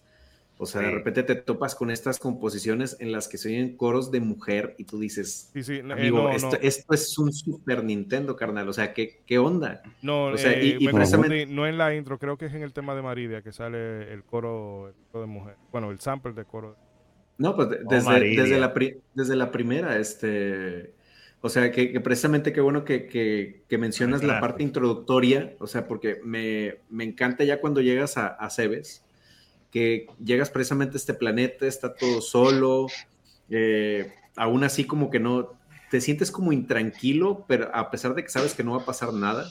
Pero así como mirando para los lados, como... Hmm". Pero ya cuando tienes la Morphol y, y ya cuando vuelves a, a, pasar esta parte donde, pues fue el final del primer Metroid, donde peleaste contra Mother Brain, empieza uno de mis tracks favoritos, que es eh, Enter the Space Pirates, que es para pam, pam, que es la primera, la primera canción con la que te topas con los, esos coros de mujer. Y ahí es donde yo creo que el juego desde ahí te va diciendo, carnal, abróchate el cinturón porque ya, o sea, ya, ya vas a empezar no le vamos a bajar. y no le vamos a parar para nada, brother. O sea, y digo, no sé si es un sentimiento muy mío, vaya, eh, desde que empiezan esos coros de mujer, o sea, sientes como que te ponen un peso en la espalda, o sea, porque es, tan atmosférica la sensación del soundtrack de, Super Metroid, que, aún eh, los efectos de sonido, que es otra genialidad de este juego, los, los grandes efectos de sonido que tiene, que aún cuando estás en la parte del laboratorio, que nada más estás oyendo las máquinas, tú te sientes ahí, bro. Y precisamente, o sea, es, es, algo tan, tan sci-fi, tan de película de, de, ciencia ficción en el espacio que realmente te hace sentir en, en, esos ambientes. O sea, mm. y estamos hablando de un juego de, de 16 bits del 94, ¿verdad? Y ya te, transmitía completamente. efectivamente, está logra, ah, logra con todo eso, con esa ambientación y sonido y todo, hacerte sentir Primero, eh, eh, bueno, la palabra alienígena sería como que tú estás en un mundo alienígena, pero que el alienígena eres tú ahí. Tú eres prácticamente el elemento extraño. Exacto, el extraño eres tú ahí. El extraño eres tú y tú te sientes extraño porque todo lo que está ahí no va contigo. Tú eres el extraño. ¿Qué haces tú ahí? Sí, Tan, extraño es el sprite de Samus que es amarillo, chillón, desde que llegas y todo es apagado, todo es otro tono, ¿no? Y, para, que y, desde ahí queda claro que tú eres el raro ahí. Bueno, Este barrio no es tu barrio, ¿de dónde eres? uno me trae ahí con unos tenis grandes y unos pantalones por, por las rodillas. y es que no olvidemos también que la inmersión empieza desde que enciendes la consola el tema de, inicio. La introducción. Que ah, te da esa sensación como de miedo de que algo pasó terrible y que va a pasar. Luego seguimos a un tema de acción cuando tienes que escapar de la estación espacial, frenético, y lo que sigue es el silencio que mencionan. Entonces tú ya vienes con la idea de que algo ya pasó y que tienes que evitarlo. pero está muy silencioso todo, eso es lo que te pone más, este, más de nervios, lo que más te... de alerta todo el tiempo también. Sí, porque como Mira, fíjate... como, y, perdona, Bragi, solamente para hacer una, una eh, meter un elemento. Dale, dale, dale.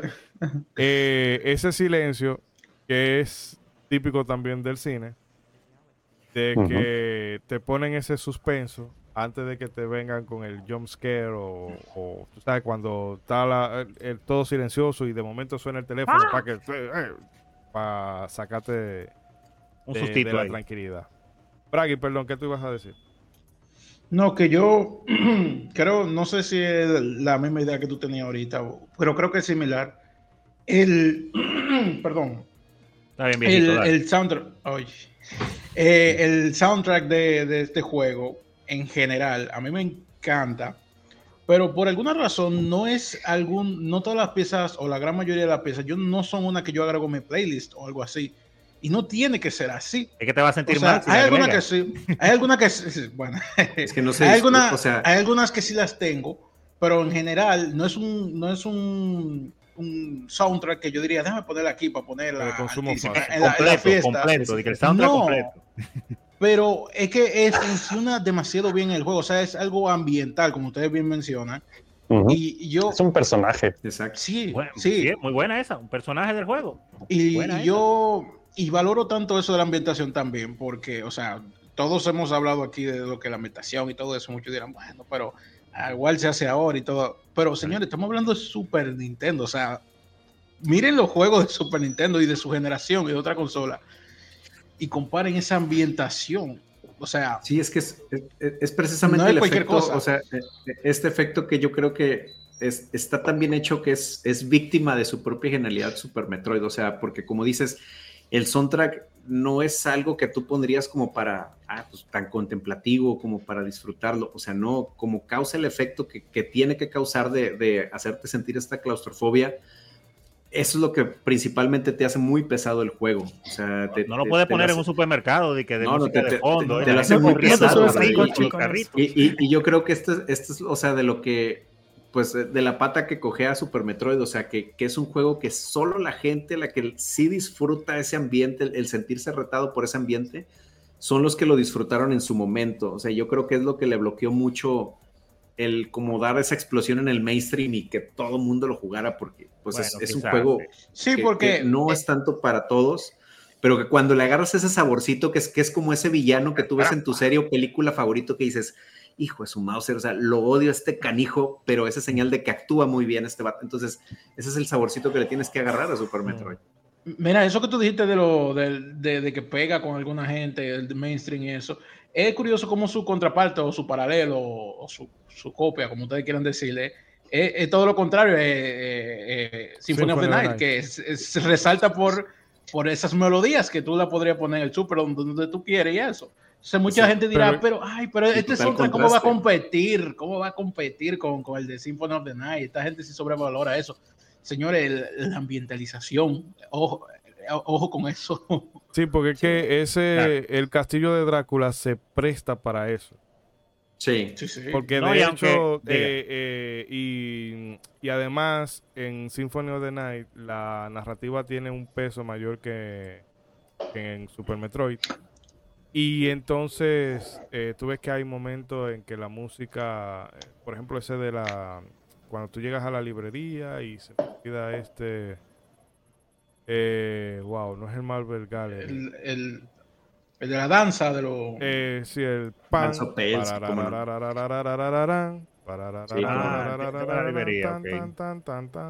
O sea, el nombre ahora, pero sé cuál es. Eh, en cierta manera, eso también le encaja de maravilla al ambiente que está reflejando ese juego, porque incluso es todo más, más, es gótico, pero aún así se siente como más vivo y menos opresivo. y elegante. Esa es la palabra, es, o sea, pero que va con el ambiente del juego que precisamente es como comparar a Alien y Drácula, ¿no? O sea, como que exacto, En, en Castlevania Symphony of the Night hicieron lo mismo, solo que obviamente el estilo es diferente, no es una mujer en un traje extraño, es más aristocrático, es un mundo alienígena, es un castillo, elegancia, siglo 14, 15, 16, 17. Entonces, y un, y un personaje protagonista todo, todo Es uno de esos. Bueno, pero toma en cuenta que el Symphony tenían el poder del CD para meter toda esa música. No, no, a lo que me refiero es nada más para decir eso, que independientemente de que fuera PlayStation y que fuera CD y todo eso, o sea, lo que hizo que el Symphony fuera bueno fue que precisamente hicieron lo mismo que hizo Metroid. Una música que pegara con cada escena del castillo. lo mismo que hace Super Metroid con cada escena, con cada parte del mundo, del planeta. Sí. y que ahorita eh, que, no, que a Mel la tenemos muy calladita por ahí. Sí. ¿A ella no le gusta Symphony of the Night? Ay, no, yo amo Symphony of the Night. A mí me encanta Symphony of the Night, yo he jugado ese juego. ¿Te encanta Symphony of the Night te encanta Alucard? Rondo of Blood también, Alucard. Bromeas es esculpido por los dioses. Sí, parece esculpido por los dioses. Quedémonos con la música de. O sea, quedémonos con el tema de la música. No sé si tú quieres comentar algo al respecto. ¿O qué te parece? Eh, bueno, es que como yo no juego tanto Metroid, pero en la que yo estoy jugando ahora, que es la Fusion, vuelvo y repito, es muy inmersiva. También en la Super Metroid, eh, yo sentía como que yo estaba en este mundo tan.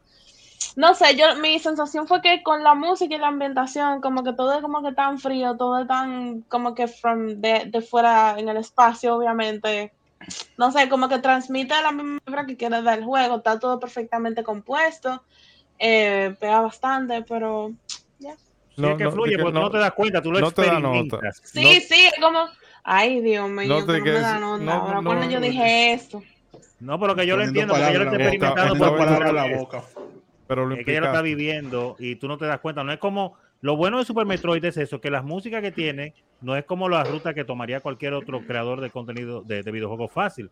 Ah, este mundo tiene mucha acción, ponle un rock y a este tiene un jefe, pone una música dramática y ya, una canción cualquiera, búscate un compositor y que la no. Entonces fue una música Yo creada para eso y eso es lo que pasa con Metro, que tú la experimentas sin tú estar pensando en la música, sino que la música, como mencionó Eric, es un personaje del juego, es parte de un todo. De un todo. exacto, que te hace vivir esa experiencia. Eso se llama armonía. La música junto con lo visual causa una armonía tan perfecta que se siente como si fuera un todo, tú no lo ves separado. Cuidado, ¿eh? eh cuidado. Como si fuera una película de... Cuidado, que siento que en algún momento va a salir a flote una palabra que está baneada en el. Una palabra, no, una frase que está baneada en el ¿Cuál, cuál, cuál, cuál? Tienen que decirme porque como todavía este es el segundo episodio. ah, no. con esa palabra queda baneado. yo soy, yo soy el jefe de los Simpsons en este caso. Oye, oye, despacio, cerebrito. ¿Qué es eso? Ni disonancia una frase. ni mal, ni mal level design. Mal level design. Soy Chidore que usa esas palabras rebuscadas para privar en inteligente. No, no, que ya yo estoy ¿Está compensando algo usted? No, no, que yo estoy harto de los youtubers cada vez. No, porque la música crea una escena de disonancia ludonarrativa. Y te queda como que, ¿ah? Eh, Eric, ¿tú querías comentar algo antes de que, pasemos a la última parte del guion? No, no, no, no hay problema. Que oh, mencionabas un momentito algo muy interesante, que es eh, Symphony of the Night cuenta una historia muy clara, porque como decía Vic, pues tienes un CD, tienes los medios, tienes voces que tal vez no son las mejores, pero bueno, tenías voces. yo, eh, yo no hubiese, en, en ediciones posteriores, yo no le hubiese cambiado ese voice acting. ¿no? Pero eso está malo. Yo tampoco, perfecto. Perfecto. Die, you monster. Sí, pero si nos vamos. Dale, Eric. Exacto. Si nos vamos, no sé, cinco años al pasado, mientras están haciendo este juego, a mí, a mi parecer, Super Metro es una masterclass en cómo contar una historia sin decir una palabra. Me robaste la palabra de la al principio. Sí. es que es, contar sin decir. No, que si no, es decir Sí, Ay, sí, perdón. Dale, dale.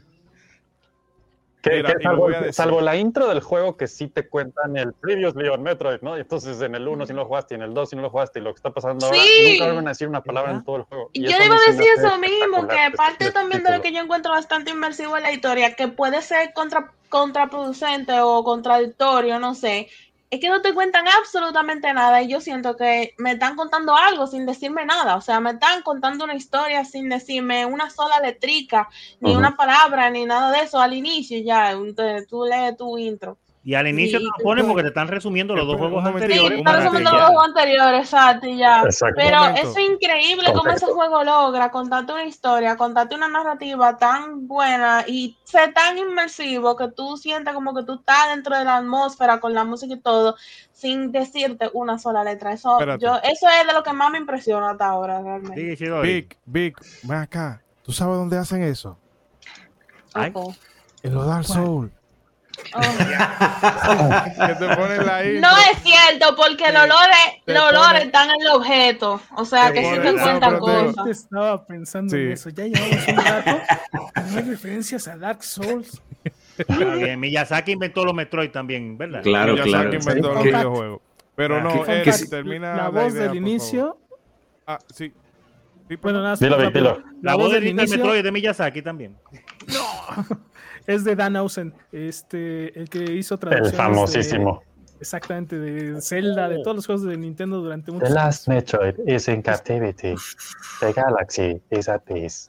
Atemporal. Con esa, frase decías, uy, esto se va a poner sí, bueno. Desde ahí. O sea, ya nomás con esta intro Oye, se me erizan los pelos. Pero mira, eso de la, de la intro, aunque es más, eh, o sea, es un storytelling convencional, pone imágenes y texto y te habla todo Convencional para el cine, pero no para los videojuegos. En esa época no era convencional. No, no, yo lo digo en, términos, en términos generales, porque te, te, pone, o sea, te, te está no es como se suele decir que cine de no me diga, muéstrame.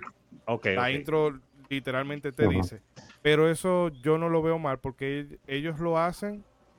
Creo que primero para poner eh, al que no ha jugado los otros dos juegos, eh, por lo menos para que uh la curiosidad y que es solamente en el principio. Ya después, mira, ponemos en, en contexto, en situación, ya tú sabes, como diríamos por aquí, qué es lo que hay y te soltamos. Vive. Que, Baby. eso es mismo producto de las limitaciones de la época, brother. O sea, porque toda esta genialidad es, no manches, brother. O sea, no tenemos tanto espacio y necesitamos que el jugador entienda sin que ocupemos más gráficos o cosas para explicarle, o sea, ¿cómo le hacemos? Entonces de ahí nace toda la genialidad de cómo el mismo escenario te explica qué tienes que hacer, o sea, la genialidad de este, de, este mundo introductorio, que para mí el, mundo intro de, o el primer escenario de Super Metroid, que es cuando vas a la, a la, estación de investigación, o sea, es cómo resumir Metroid en un escenario, O sea, el Super Metroid, O sea, prácticamente ese, ese, escenario es el resumen de todo el juego. Desde lo primerito hasta el, hasta el spoiler alert, hasta el escape del final.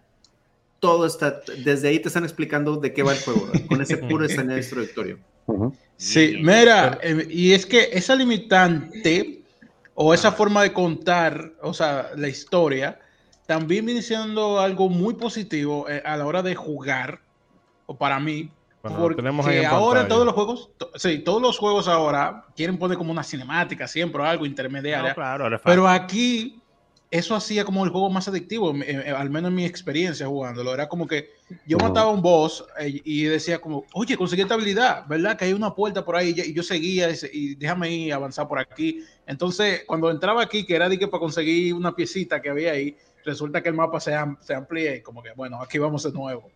Y entonces esa fluidez que tenía el juego, gracias a que no se, no se detenía como que a decirte muchas cosas, o nada, nunca de hecho, hace como que eh, el juego, o sea, te, acaparara más, incluso.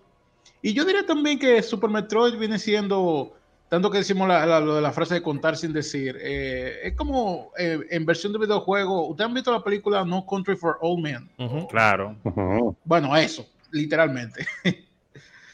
la, escena de la moneda yo todavía eso y el que, es una película que toda la película no hay música. Exacto. Mm, nomás no recordaba eso wow. Mira y el asistente de contabilidad cuando él va y mata al tipo este en la oficina yo siempre me he quedado con la duda de qué le habrá pasado a ese padre Ajá. él le dice eh, me va a matar él le responde tú me viste no. No eh, pero bueno, señores, para. ah, para tenemos que terminar, con entonces ya saltar a otra cosa con más libertad. Por favor, Ronzo. Sí, sí, sí, estamos em, emocionados aquí. Y tenemos que terminar, claro está, de hablar de los últimos meses de desarrollo del Super Metroid, que en este caso, pues, cuentan los muchachos que fueron de pesadilla.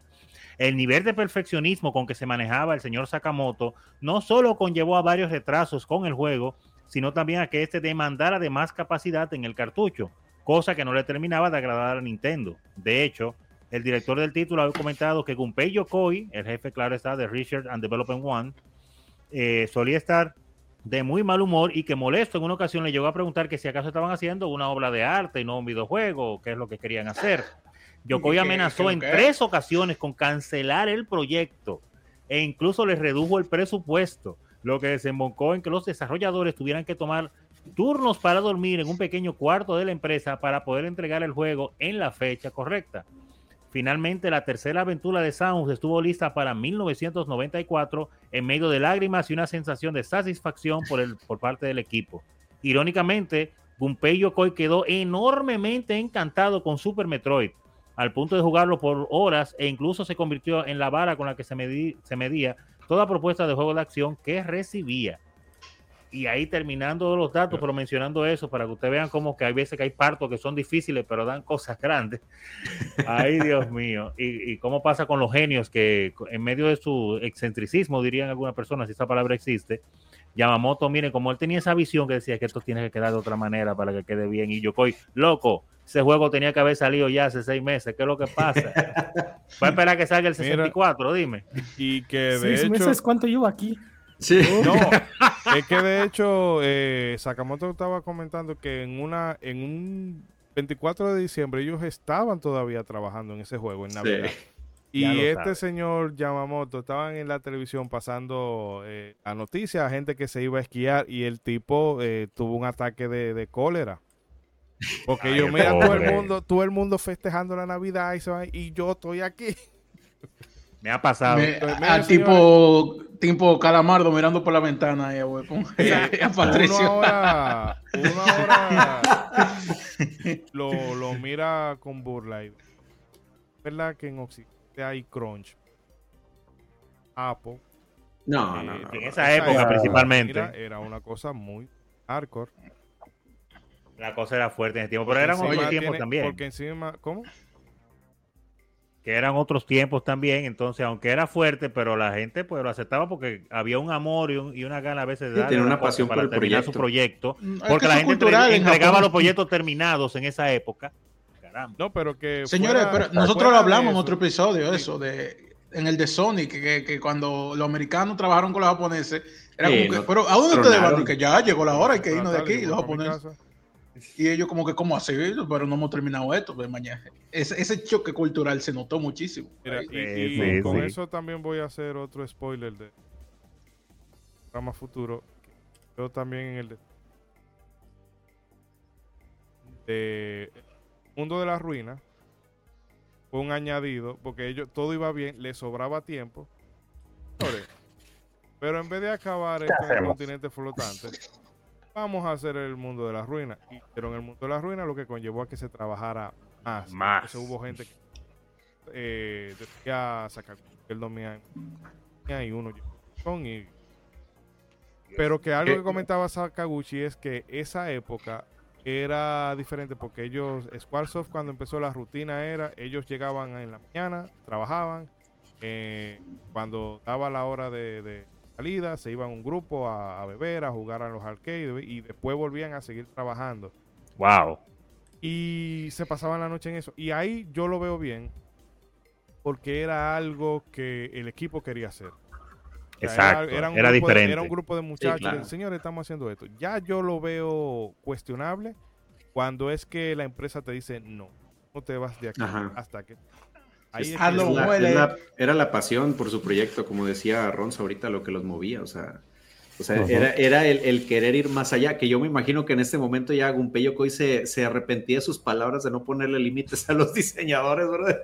De que, sí, ¿por qué, por qué dije ya, Pero yo que, oye, también, eh, eh, y lo digo por una situación que alguna vez en los lugares de trabajo con el tema de, no es tanto que él no quiere que se haga el juego, sino que, señores, pagar esas horas Sí, bueno. un dinerito. Y, aparte también muchos ponen como malo de que, oye, que Gunpei Yokoi les quería cancelar, pero pues nada más, carnal, fíjate quién estaba detrás de Gunpei Yokoi, carnal. O sea, ah, que Yamauchi le estaba respirando en la nuca a ese pobre hombre, pero ¿cómo no querías que se enojara con, eso? Yamauchi que se le puso perrillo a los rusos, ¿eh? Eh, bueno. Que, que, ahí, que ahí es donde también nace, otra leyenda ahí de, Yamauchi, bro. Cuentos de, la cripta de Yamauchi, Dios mío. ¿Cuántas historias de terror? Diga. No, no, iba a decir de la cripta Yokoi, pero ya me acordé que eso no hay que decirlo. Eh. qué fuerte, qué fuerte. Corta ahí, corta. Señores, corta, corta. Diga. Ah, bueno, eh, Ronzo, no sé. Solo iba a decir una última cosa con respecto a eso, que también la, la pasión con la que muchas personas trabajaban en ese tiempo era porque a pesar de que era un trabajo, como los proyectos se le encargaban a estos departamentos y obviamente eran con menos personas, pues eh, realmente a pesar de que era un trabajo, cada una de esas personas pues lo entendía como una labor pues personal de ellos y una labor que, que inclusive vamos a decir le cogían amor porque era una expresión de ellos. Ahora la industria ha crecido mucho y es maravilloso, pero al, haberse, al haber crecido tanto se ha diversificado los roles y ahora en un equipo de 200 personas a ti te dicen encárgate de hacer esos tres montritos, tú no le coges amor al juego. Tú te encargas de hacer tus tres montritos porque tú no tienes nada más que hacer. Ahí, no, tú no tienes ni voz ni voto y entonces hace que quizá por eso le cojan menos amor a los juegos muchas personas ahora de como le tenían en esos tiempos, que era una labor más personal y tú te compenetrabas con un equipo más pequeño, se hacían hasta hermanos, diríamos, ya dentro de, en las trincheras de la guerra, de la creación del mundo. Y, y, por eso es que esas historias están así, no es como ahora. Entonces, como ustedes estaban diciendo, como estaban diciendo al inicio, estos ejemplos de creación de videojuegos de esa época es como lo que sucede con los juegos indie de ahora. Es eso de algún modo, el ciclo de la vida probablemente lleve a que los indie vuelvan a volverse los importantes y acabemos con los AAA porque ya nadie puede pagar eso y entonces eh, la respuesta esto va en Supermetro de hace 30 años. Los indies son el futuro, los indies son el futuro. A los videojuegos, o sea, los AAA fácilmente en un momento le va a pasar como con, con las películas de Disney casualmente y sobre todo Marvel se van a gastar una millonada y no van a poder recuperar lo invertido y van a tener que aprender a hacer cosas de rango medio. Claro. Pues estamos diciendo, estamos diciendo que Super Metroid es un juego indie. No, no. Ay, ay, ay, ay. El molde de, de, El Pero molde espíritu indie, no es un juego indie. Y yo quiero, hablando ya propiamente de, del juego, que a mí ya puede hablar con libertad, sí, dele magistral lo que estas personas hicieron. Si tú juegas eh, Super Metroid sin romper secuencia, o sea, tal y como el juego te permite avanzar, sin, sin, wall jumping, sin, sin salto con bombas, sin glitch ni cosas parecidas. Tú arrancas ese juego, ¿verdad? Empieza en Crateria, después que si vas a Brinstar. Brinstar pero eh, Brinstar, Norfair y después eh, sales por Maridia y vuelves otra vez a Crateria. Bien. Pero que en ese momento, cuando tú es como un, en cierta manera, como el viaje del héroe, hmm. tú empiezas limitado, porque de hecho era lo que decía Bragg ahorita, de que cuando tú empiezas el juego, eh, tú a lo mejor vas con la idea, ah, bueno, de que esto es viejo, es tosco. En el principio te pudiera dar esa sensación, porque Samus no tiene el set de movimiento no es muy variado. Eh, tú tienes tu paro y luego la Morph Ball y hasta ahí. Pero es que poco a poco tú vas consiguiendo las bombas y luego consigues eh, eh, el Spacer, pero luego tienes consigues el o sea, los misiles, los supermisiles. Pero entonces después consigues el tiro cargado después el Charge Beam, después el Beam, ¿cómo se llama? El Grappling Beam, después el Varia Suit, el Varia Suit, después el Gravity. Las megabombas, bro, que eso te abre un chorro de camino en el juego. Y cuando tú vuelves a Crateria de nuevo, después de haber hecho ese recorrido, no. Óyeme, tú, tú llegas hecho prácticamente una diosa. Hipervitaminado, bro. Y entonces el juego ahí es que te dice, vete a donde a ti te dé la real gana. Dale. Ahí ya tú, entonces ahí lo que sí toca es tener memoria de cuál era la puerta que tú no podías abrir, cuál fue esa pared. aquí no hay marquita para ponerla en el mapa. No, no, no. Eh, que yo, eh, Meli estaba hablando ahora de, de, Super, de Metroid Fusion. El Fusion a mí me encanta, ese juego. Claro. Muy bueno, pero el tema de ser tan guiado le mata, sí, como decía, mi padre decía que todo lo que alguien dice antes de un perro no vale la pena. eh, que bueno, que el Metroid Fusion te hace más asequible para la gente porque por lo menos tú tienes la supercomputadora que te dice, mira, tienes que ir a tal sitio. Adam te lleva de la mano. Y ok, que así que la, el tema es tú ver cómo llegas, pero que ya te ha quitado el 50% de la magia. Aquí a mí me gusta esa, eso, esa sensación de perderme. Que hay gente que le molesta, pero también hay mucha gente que, ah, a mí me gustan los juegos que tengan realismo. Pues realísticamente, tú te perderías en un planeta. Entonces, ahí, ahí, cógelo. Pero Toma, que yo siento que eh, esa, esa, por eso es que los juegos de Metroid que han venido después han, no han capturado esa esencia de, de Super Metroid y del primer Metroid, es porque tú no tienes ya esa capacidad de, perderte con, tanta facilidad. No lo soporta el mercado moderno eso. sí te pierdes, pero no igual. no, pero, yo no, siempre hay la manera de fácilmente volver. O sí, cuando el Ring gana juego del año, pues sí lo soporta, entonces, ¿no? O, el mismo Hollow Knight, que Hollow Knight ganó Indie. esos son casos, casos, eh, casos de excepciones, diría uno las reglas, porque es que normalmente la gente no lo perdona eso, la gente está muy ñoña ahora, se quejan de que eh, no le dice rápidamente por dónde caminar, entonces es increíble. Hasta en juegos 2D la gente yo no supero al creador de God of War con, con, con ese gameplay, qué, mongolo se vio ahí. Y, pues mira que, ustedes, son, ustedes como que son muy haters de las cosas que a mí me gustan. Vamos a ver. dejen, la lloradera. dejen la lloradera, que aquí lloran mucho. Aquí lloran mucho. Oye, es que, es que, es que mira, o sea, realmente es algo Defiende, defiéndelo. Es algo claro. que sí, Super Metroid sí te impacta. O sea, que digo, muchos nos burlamos de este David Jaffe, pero en algún momento cuando, o sea, recordando nuestras primeras eh, partidas en Super Metroid, sí llegaba un punto en que decías, pero diablo, o sea, ¿a dónde voy? Ya hice todo, no sé qué. Ah, y, Super Metroid es un juego que, y más en el, más en el primer Metroid, pero todavía en Super Metroid, es un juego que solo te da pistas de qué tienes que hacer. O sea, en ningún momento hay una flecha o algo que brille o algo que te diga, aquí, carnal, aquí tienes que darle en el techo porque hay un camino arriba que te va a, sacar de ese círculo en el que estás, bro. O sea, ahora. Y, es ese momento en el que Super Metroid te pone a dispararle a todo, a ponerle a bombas a todo, brother. O sea, hasta que por fin encuentres algo donde, donde avances. O sea, entonces sí, sí es algo con el que Super Metroid sí te, sí te cachetea, brother, ahí mientras más consigues, a pesar de que tú tengas muchas cosas a la mano, tú te pones a gastar todo. En, una habitación que tú no sabes qué hacer, tú pones primero el misil, después la bombita, después la megabomba. Y tú, ven acá, hay que y te pones a gastar todo ahí hasta que lo encuentras o no. Pero ahí habla mucho de lo que es el diseño de niveles también hecho que tiene ese juego, porque Good es que tú te puedes perder, pero tú, como está bien hecho, tú no vas a durar la vida. Te salvaste, Te salvaste. Sí, eso, eh, tú vas a encontrar la salida en algún momento. Y que siempre hay cues de una pared que tú te das cuenta que tiene como un patrón medio raro. A veces la cámara, la pantalla te deja ver como, mira, aquí abajo puede haber, eh, hay un, te deja ver una habitación o arriba, donde, por ejemplo, donde uno encuentra el spacer, tú vas caminando y tú te, oh, arriba hay algo. Cómo yo llego hasta ahí. Entonces tú te pones como maniático hasta tirando, eh, disparando hacia arriba, poniendo bombas y hasta que tú encuentras la forma de llegar a, la habitación. Y eso.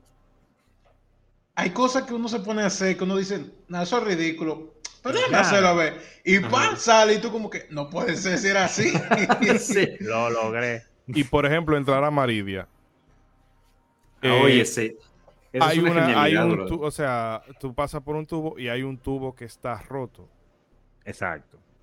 Tú no puedes decir que eso es eh, pésimo diseño de niveles, para no decir la palabra prohibida. Lo en español, bien, sí, No, pero tienes que aprender a como hablar el idioma Super Metroid, porque ya cuando tienes esta, estas, estas pistas que tú dices, ok, entonces el juego me va diciendo con detalles que tengo que hacer y ahí es donde te va recorriendo, ah, mira, ya, y ahora por fin pude. Pero abre los y precisamente eso de Maridia es, una genialidad, es, es, es, un gran detalle del juego. Aunque ese nivel de momentos Super Nintendo, sí, sí.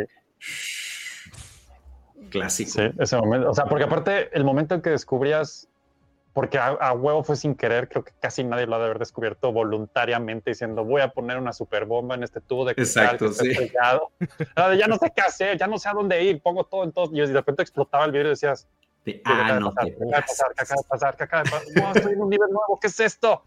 Y ese, este juego tiene eso, ¿no? Que cada vez que descubrías algo, aunque fuera más planeado que nada, te sentías un dios de la inteligencia. O sea, era como, güey, soy un genio. ¿no? Y mira, o sea, que gente... hasta la fecha sigue replicando con Tears of the Kingdom, ¿no? Que ya es otro tema completamente fuerte, pero otra es Nintendo, ¿no? En esta cadenita de cómo hacerte sentir que estás logrando cosas. Sí. Sí, mira, mira, mira, este, este, momento eh, que había en pantalla en el video ahí. Sí, eh, que se vea el hueco. Se veía un enemigo debajo. Ahí el juego te está diciendo. Por aquí te puede llegar por ahí. por aquí. Abre los ojos. Sí, que te, que te, que te dices, oye, ¿y, este enemigo de dónde salió? dices, ah, mira, salió del suelo. No sé por qué.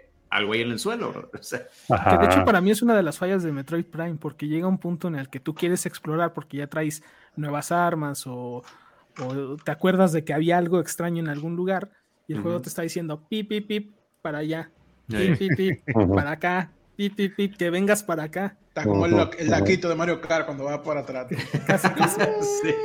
Y que se queda ahí eterno, laquito. Ay, ay, ay. Mira, esa gente fue tan maníaca. Oye, que yo lo creo totalmente, que ellos se quedaron a dormir ahí, porque es que no hay otra explicación para lo bien que quedó este juego. Y encima se pusieron detallistas, porque tú te metes a un oh. cuarto secreto.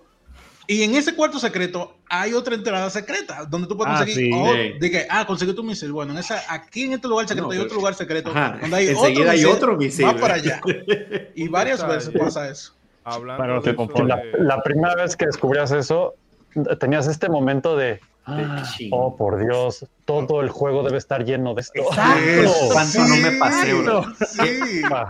que por ejemplo, o sea, inclusive te puedes, puedes avanzar sin agarrar una mejora, bro. O sea, cuando yo empecé, yo todavía llegué con Cryte sin agarrar el Wave Beam, brother.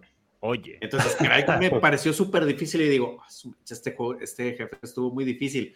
Me regreso, encuentro el Wave Beam y yo digo, no, compadre, pues por eso batallé. no, eso es como el meme de, de, pasarte el juego tal cosa. De que, ¿y, cuándo, ¿Y hasta cuándo tú mejoraste la espada? Y tú, ¿se podía mejorar la oh, espada? Dije, ah, por eso era. Estaba tan difícil. ¿Qué iba a decir, Gidori?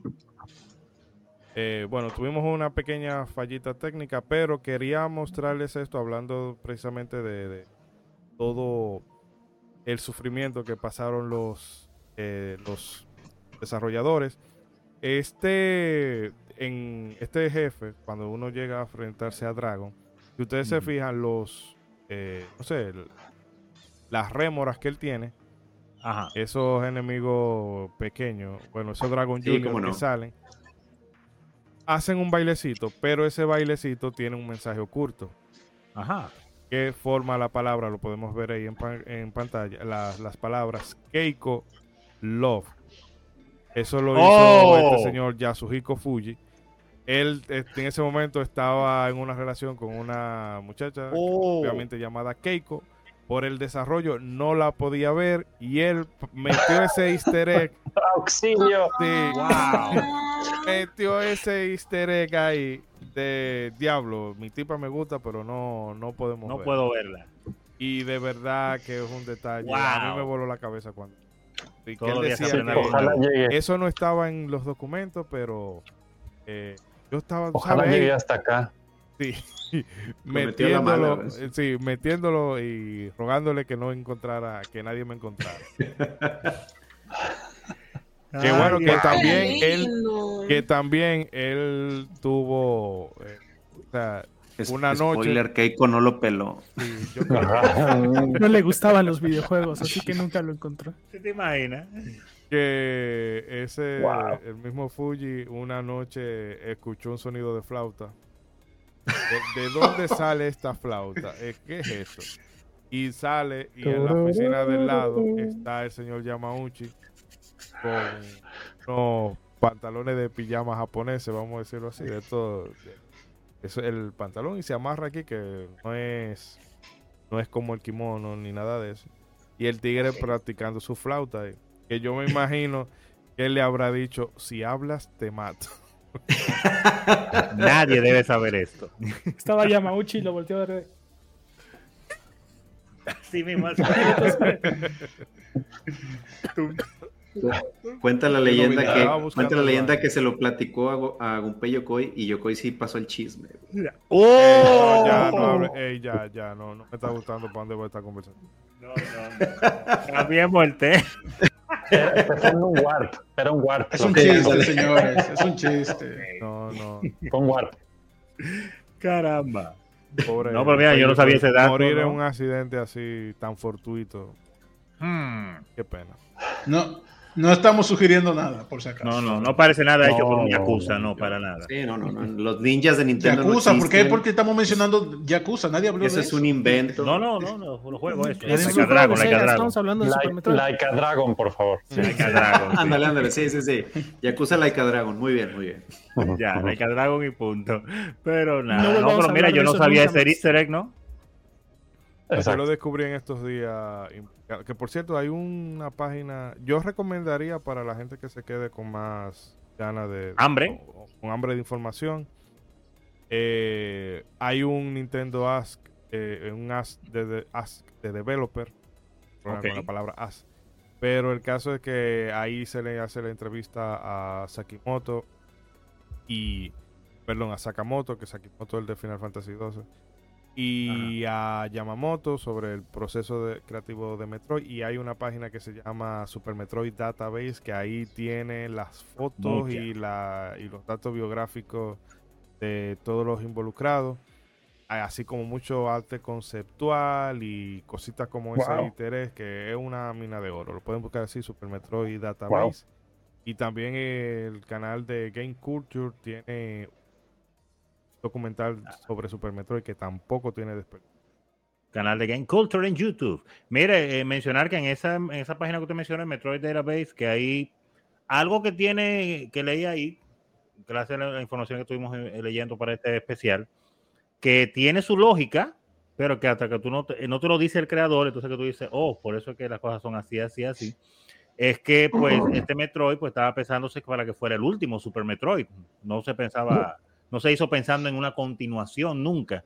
Y por eso es que la, la, manera en que está orquestada la historia, está hecho toda esta inventación, por eso te cuentan los dos juegos anteriores, y por eso es que termina como termina, ya acabando tanto con todos los piratas espaciales, con el Némesis de la parte 1 que vuelve otra vez y uno le gana, y acabando pues con toda la raza de los Metroid. El juego se llama Metroid y ya no hay Metroids. Entonces, eh, fue porque el, el, creador, el director, lo hizo con la manera de ya cerrar la saga, una trilogía y se acabó y más nunca.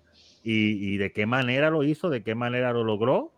Caramba, y qué bueno que no se quedó solamente ahí, pero en verdad, viéndolo de ese, con ese lento, uno dice, ah, pero por eso fue que las cosas se hicieron de tal y tal manera, y estos jefes así, y esta historia así, y ese final. Muy, muy ápero, muy ápero. Eh, ¿Podemos hablar del final 30 años después? Sí, no, ya, ya, ya, ya, claro. ya, ya, caducó, bro. Ya, ya, ya. a leer, pero ya eh, caducó. Ya, de, este ya estamos en la última parte del programa, ya, por favor. Yo no, sé si quieran, mata bueno, a Eric. Exacto. ¿Qué? no, no. Tú sabes que en el remake no lo Otra van a vez. En el remake eso no va a pasar, pero está bien, sigue. ¿O oh, sí? ¿Cuánto que sí? Eh, no es que solo con eso que ellos van a este vender, por eso es otro tema.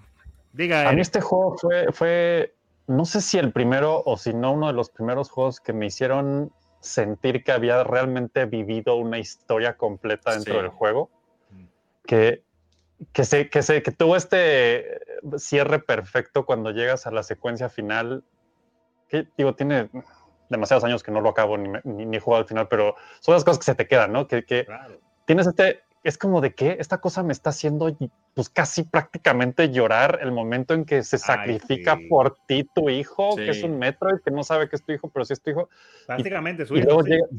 no, entonces, otra vez, ni una palabra, solo sonidos, lo que sean hace rato, ¿no? Los sonidos de los Metroids y, el, chillido que tiene y cómo cambia cuando está contigo y cómo cambia cuando se sacrifica por ti y luego este momento cuando peleas contra Mother Brain y pues la estás perdiendo durísimo porque resulta que es Super Mother Brain y te está poniendo la partida de queso a tu vida.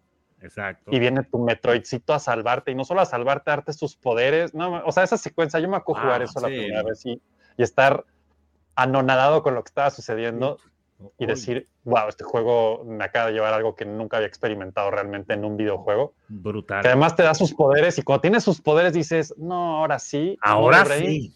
Ahora sí, y como grita, y como grita ahora sí te está doliendo. Ah, ahora sí, y esto va por mi hijo. Eh, va por mi hijo. Esa es otra, eh, una cosa que el sonido de, de, los jefes de Super Metroid es sacado de los Kaiju. Por ejemplo, el sonido que hace Model Brain ah, es el mismo de Motra. oh, no sabía. Mm. Sí, sí, oh, tenemos un crossover universos ahí con los sonidos, entonces. Ah. Oh, no sabía, no sabía bien. Ah, pero, pero, es, como dice Eric. Entonces, una, una pregunta. El Metroid que Samus salva al final del juego, ¿es el, el, bebé Metroid que ella salva en el primer juego? en el segundo juego. el segundo. En el segundo juego, ella fue a eliminar todos los Metroid que quedaban, pero después que mató a todos los Metroid malos, encontró uno que era un bebé. Y el bebé, el bebé se enamoró de ella. Y al ella ver esa actitud, dijo, déjame dejarlo vivo. Y lo llevó vivo. Tuve en el intro de Metroid 3 que ella lo entregó a unos científicos para que lo estudien. Sí. Pero no lo quiso matar. Pero dijo, bueno, como este bueno y este manso, estudienlo para ver qué hacemos con él en lo que la chava viene. Y eso es lo que pasa al principio del juego. Que ya se tiene que devolver y porque no porque si tú te acuerdas al principio del juego de Metroid 3 Cry eh, no Ridley va a invadir la base de los científicos y se roba al, Metroid mm, que es lo que pasa en el intro sí, de hecho, el intro es la donde tienen al Metroid pero roto. Exacto. Que, mató a todos los científicos. Y es que tú cayéndole atrás, Ridley, es que tú vas al planeta, a SR38, eso, sí, 88. Ya. y, entonces ahí es que tú vas a, obviamente a rescatar al Metroidcito y a ver qué es lo que está pasando con, los, piratas. Pero en realidad los, todos los Metroid estaban supuestos a extinguirse en la, en la 2 y ya con la muerte de ese último Metroid y de todo lo que tú matas ahora en Metroid 3, pues quedan ya totalmente extinguidos los Metroids. Que por eso yo. Pero, bueno, en ese momento, en ese momento. Por eso yo ah. detesté el Oderem, porque echa como a perder todo ese. Toda esta magia. Sí, sí, la magia que con. Sí. Tan bonito. Que, voy a aplicar un momento Vic de Fun Fact. Ajá. Este, ah. eh, pues no, es, no, es, ningún misterio que Sakamoto estaba como muy inspirado en, en Alien, la saga de Alien. No, claro, con claro. Metroid. Y hay muchas, muchos como, ¿no? Ridley nada más, el enemigo Ridley. Este, y la, y la, la, secuencia un poco de las películas de Alien y de los juegos de Metroid es similar, ¿no? Que en el 1 claro. está explorando este planeta y está el monstruo, en el 2 este, es el juego del 2 donde hay varios, está en el planeta donde están los monstruos. Eh, y después tenemos este donde, pues al, darte sus poderes, el Metroid, pues se fusiona ahí genéticamente contigo. Entonces el 4 es similar a Alien 4, donde Ripley está genéticamente fusionada con los aliens. Realmente. Con los Metroids. Real. No, este... en la pantalla.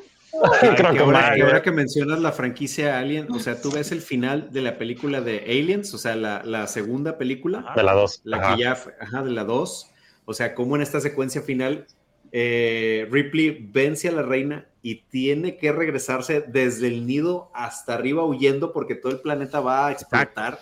Entonces, aquí está el final de Super Metroid, O sea, ahí está. Sí, totalmente. Y Metroid, 2 y Metroid y la, y la secuela de, de, Alien tienen muchas similitudes en su trama en general, de hecho. Sí, sí, con, el, Bueno, no es en Alien 4 que alguien ve a Ripley su mamá. Que es más o menos lo que Exactamente. Pasa sí, que es un alien de hecho medio humanoide.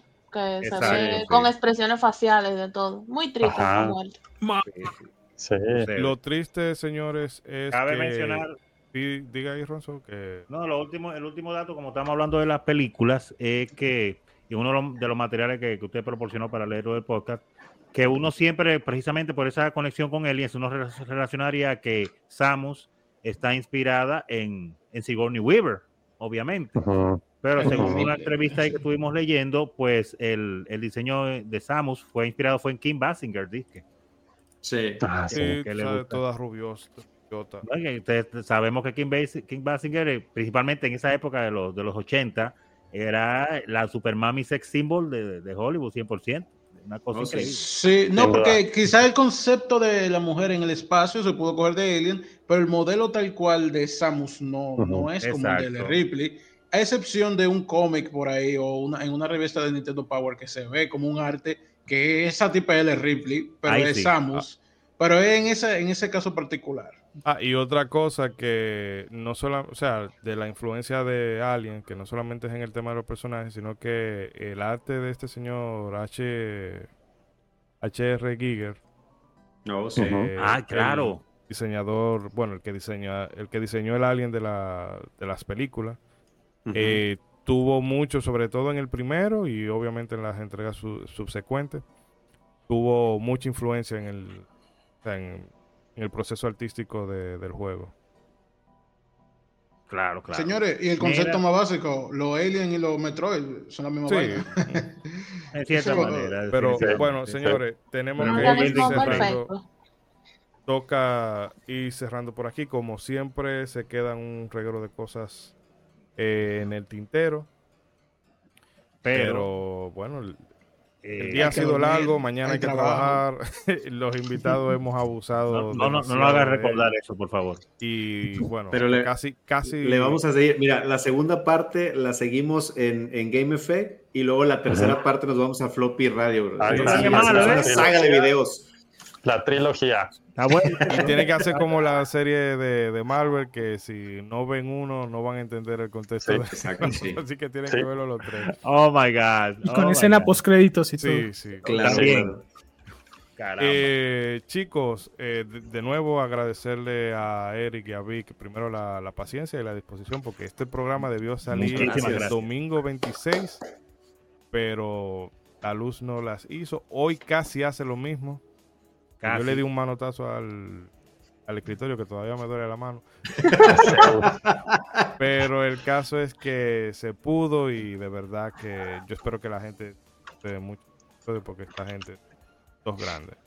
Eh, nada chicos, eh, empiezo contigo Eric, reiterarle a la gente dónde pueden ubicar Por favor. tu de Floppy Radio y cualquier cosa con la que quieras despedir, pues bienvenido sea. Pues eso, que, que, si en 30 años no han jugado Super Metroid y están viendo esto, no sé qué más decirles.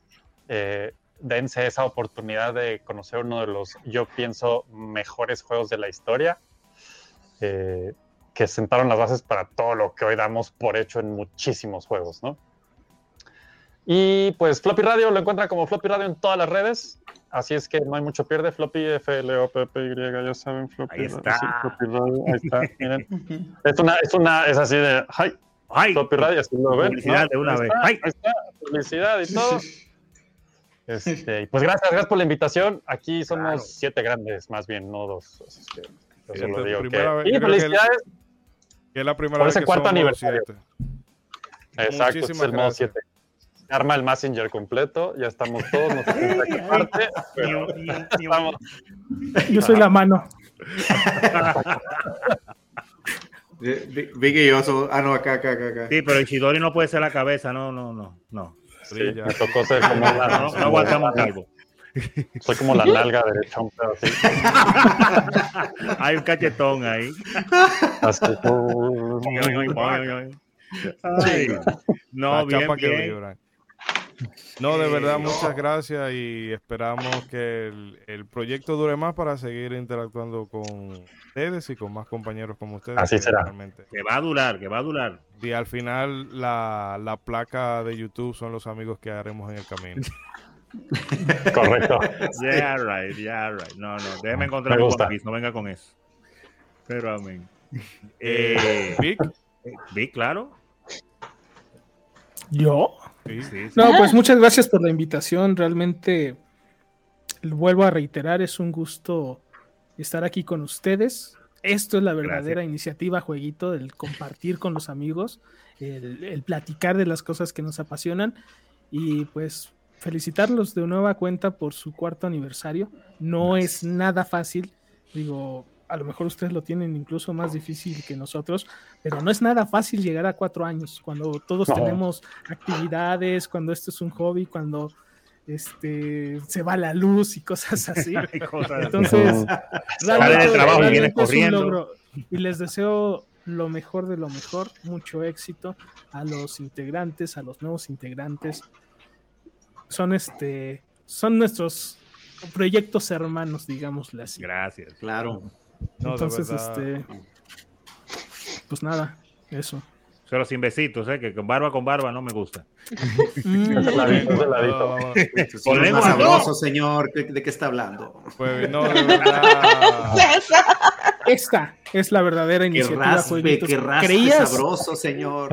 ¿Creías que eras el único podcast que hablaba de videojuegos? Acabas de entrar a un mundo más grande, Ishidori. oh, Dios. de la iniciativa Jueguito. Big Boss hablando. Te faltó decir kept you waiting, huh? ¿Qué me puedes decir de, de Bobsy? Que debieron dejarlo donde lo encontraron.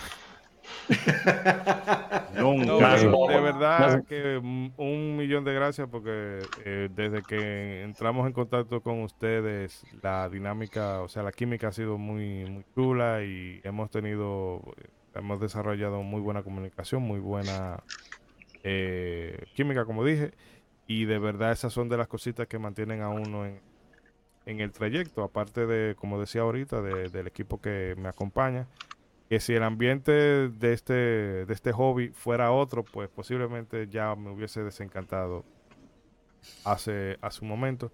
Pero eh, los colegas, tanto la gente como, que, como la gente que nos ve, nos escucha, eh, bueno, también la gente que está en el chat en vivo y los del grupo de Telegram. Claro, muchas gracias. ¿verdad? Que ustedes son, son el combustible de este proyecto.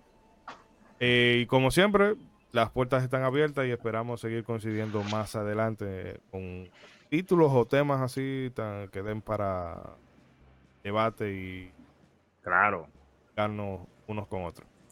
Eh, nada chicos, voy a seguir entonces con bueno las señoritas para que por ahora favor, sí vamos a ser inclusivos. Como debe ser, como debe ser. Eh, nada, despide eh, de la audiencia y también reiterale. Defienda al dios de la guerra. Sí, y dónde pueden encontrar tu proyecto, sobre todo tu página de Instagram. Por favor, habla de tu proyecto, no lo ha mencionado hoy. Te amo, Cory Barlog. Ok. Eh, nada. Cory Barlog por lo menos sabe jugar. ¿Verdad que sí? Él sabe jugar. Él fue que presentó la primera God of War en, la, en el, entre, la, o sea, el reboot de, de God of War nórdico en el E3. O sí, darle sí. el 4 God of War. El 4, yo siempre digo 4, yo no jodo sí, mucho exacto.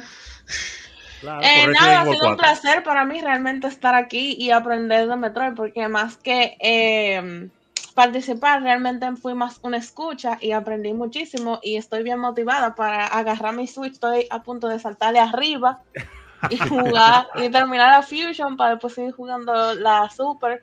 La Fusion, la Fusion me tiene un poquito más viciada. No, está bien, eso no te eh, No, es chulada.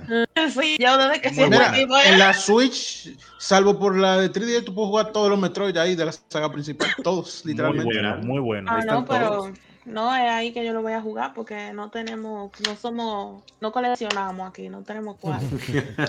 eh, no, pero ha sido un placer realmente conocerlo, Vic. Gracias por la oportunidad que me diste en Everface. Estoy muy emocionada. Sí. Eh, y ha sido un placer, Floppy Radio, People. Un placer realmente.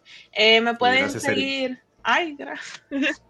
eh, me pueden seguir en mis redes como MeliPX, en Twitter y en Instagram meli.px eh, para que puedan ver mi contenido de pixelar y también los proyectos en los que yo estoy trabajando poco a poco. Em, y nada, ya ustedes saben. ¿Y si yo no sé? Ah, no, te jodiste. Pues sépalo.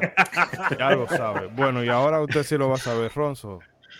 ¿Qué puedo decir yo? Bueno, palabras finales. A mí me gusta siempre, o estoy tratando de desarrollar la, la costumbre cuando terminamos de hablar de un juego, de preguntar qué de malo tiene, pero en este no lo he preguntado porque es que, uno no puede hablar increíblemente un juego tan viejo, pero que se mantiene tan vigente. Eh, eh, uno no, yo creo que no se puede decir nada malo. Eh, cosas como a Symphony of the Night, que, es un juegazo y que, come obviamente copiando de Metroid, pero cambiando la fórmula y refinándola en ciertos sentidos. yo siempre le he criticado la facilidad que tiene sin embargo, con, Super Metroid yo creo que eso está bien ajustado a un nivel de que si tú eres un jugador super experto, pues claro, tú, lo pasas todo, pero no es que cualquier novato le va a ser fácil el juego, lo va a pasar facilísimo como pasa con otros, así que ni siquiera eso le puedo criticar. Considero que los mapas están bien, los gráficos están bien, la música también, eh, el storytelling, como, como te lo cuentan, así como ya lo mencionamos sin hablar, maravilloso.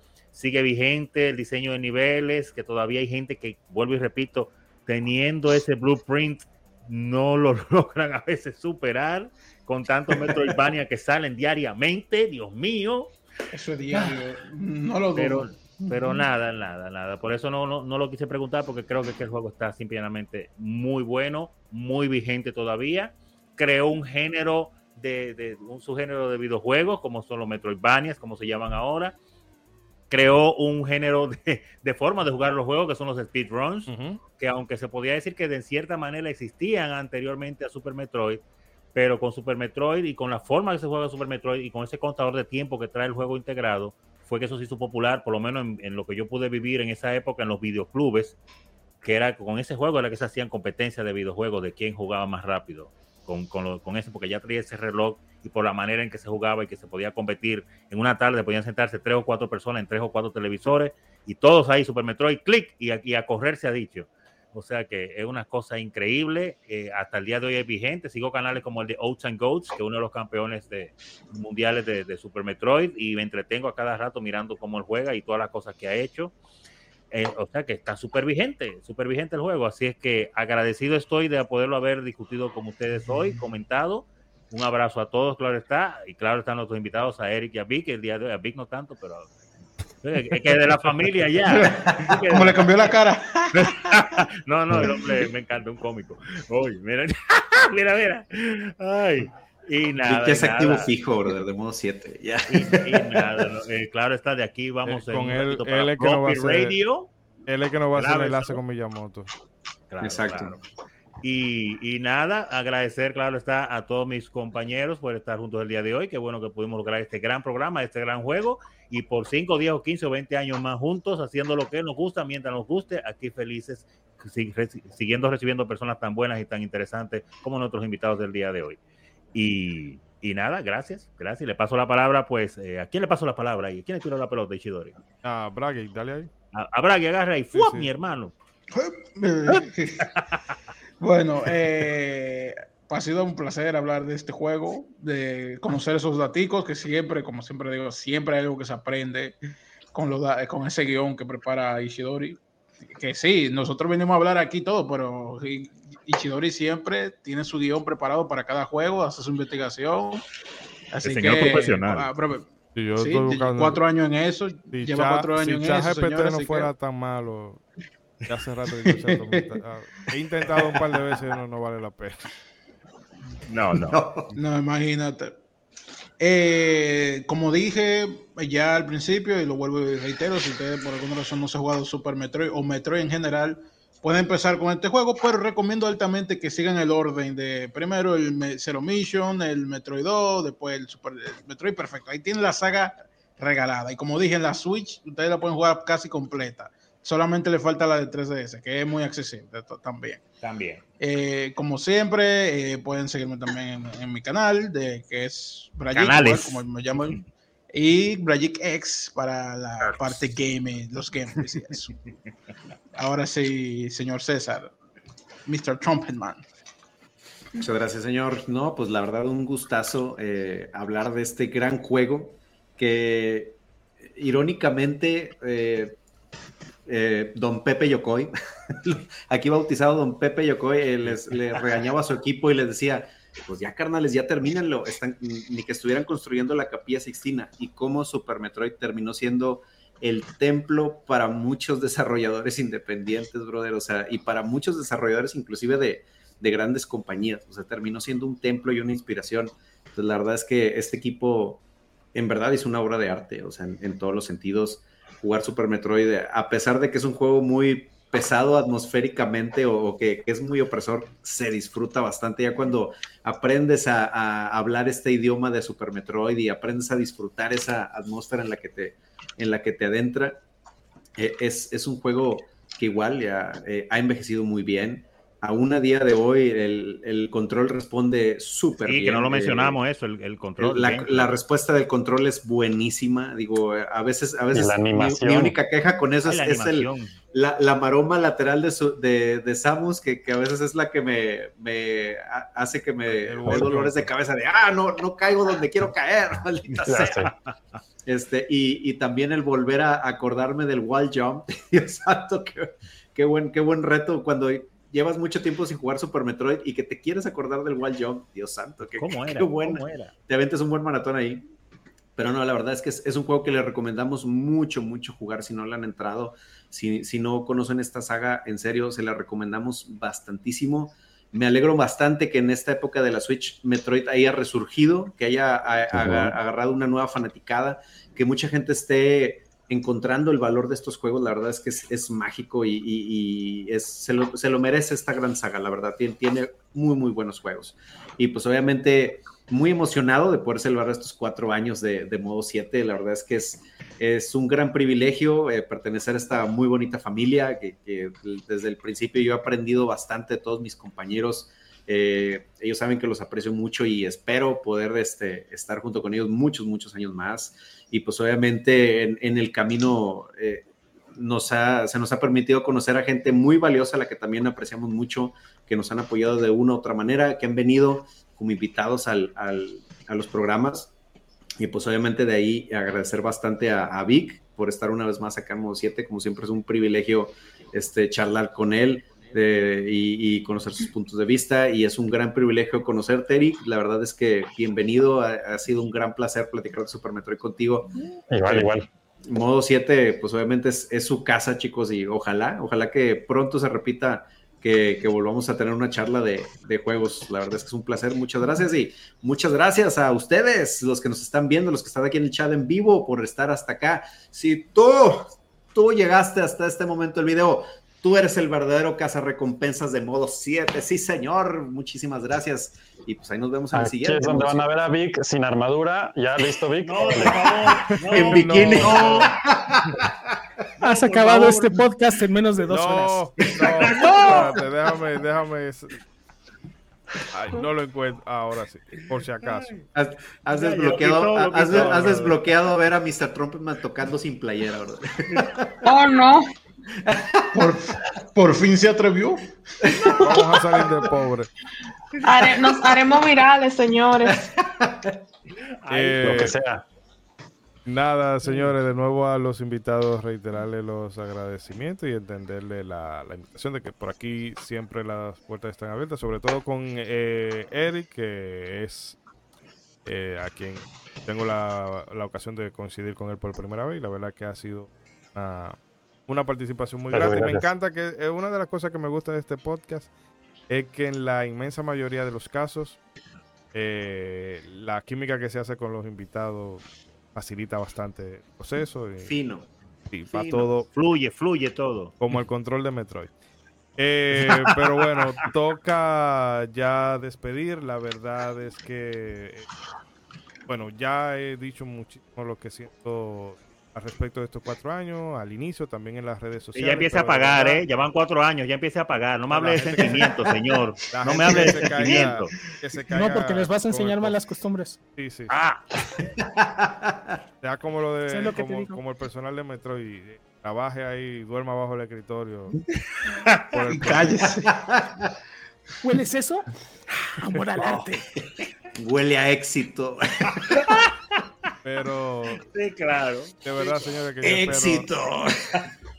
que por lo menos sean siete, bueno, no siete veces siete años, cuatro años más. pero yo espero que por lo menos 10, 20 años más de esto Ustedes están algo viejito, tal vez no duremos tanto, pero yo, yo sigo con la bandera. ¿Cuál es viejito? ¿Cuál es viejito? Aquí no hay viejito. cállese que usted nos va a cuidar, usted nos va a cuidar y ahí, ahí nos vamos a vengar de usted. Ahí sí es verdad. Cuando nos tenga que cuidar de viejitos, ahí. Bien, bien. Y nada, señores, para no enrollarla demasiado. Y de verdad, señores, un millón de gracias a todos. Por esta ocasión nos pedimos ya eh, para más. Así que hagan bien y no miren a quién. Hasta la próxima. Adiós. se me olvida de qué lado es que. Aquí, allá, arriba, ¿Por, ¿Por, acá? ¿Por qué lado es el asunto? Floppy, Floppy Radio. Mira sí, Floppy Radio, míralo ahí. Floppy Radio en 3D. La Real Merca.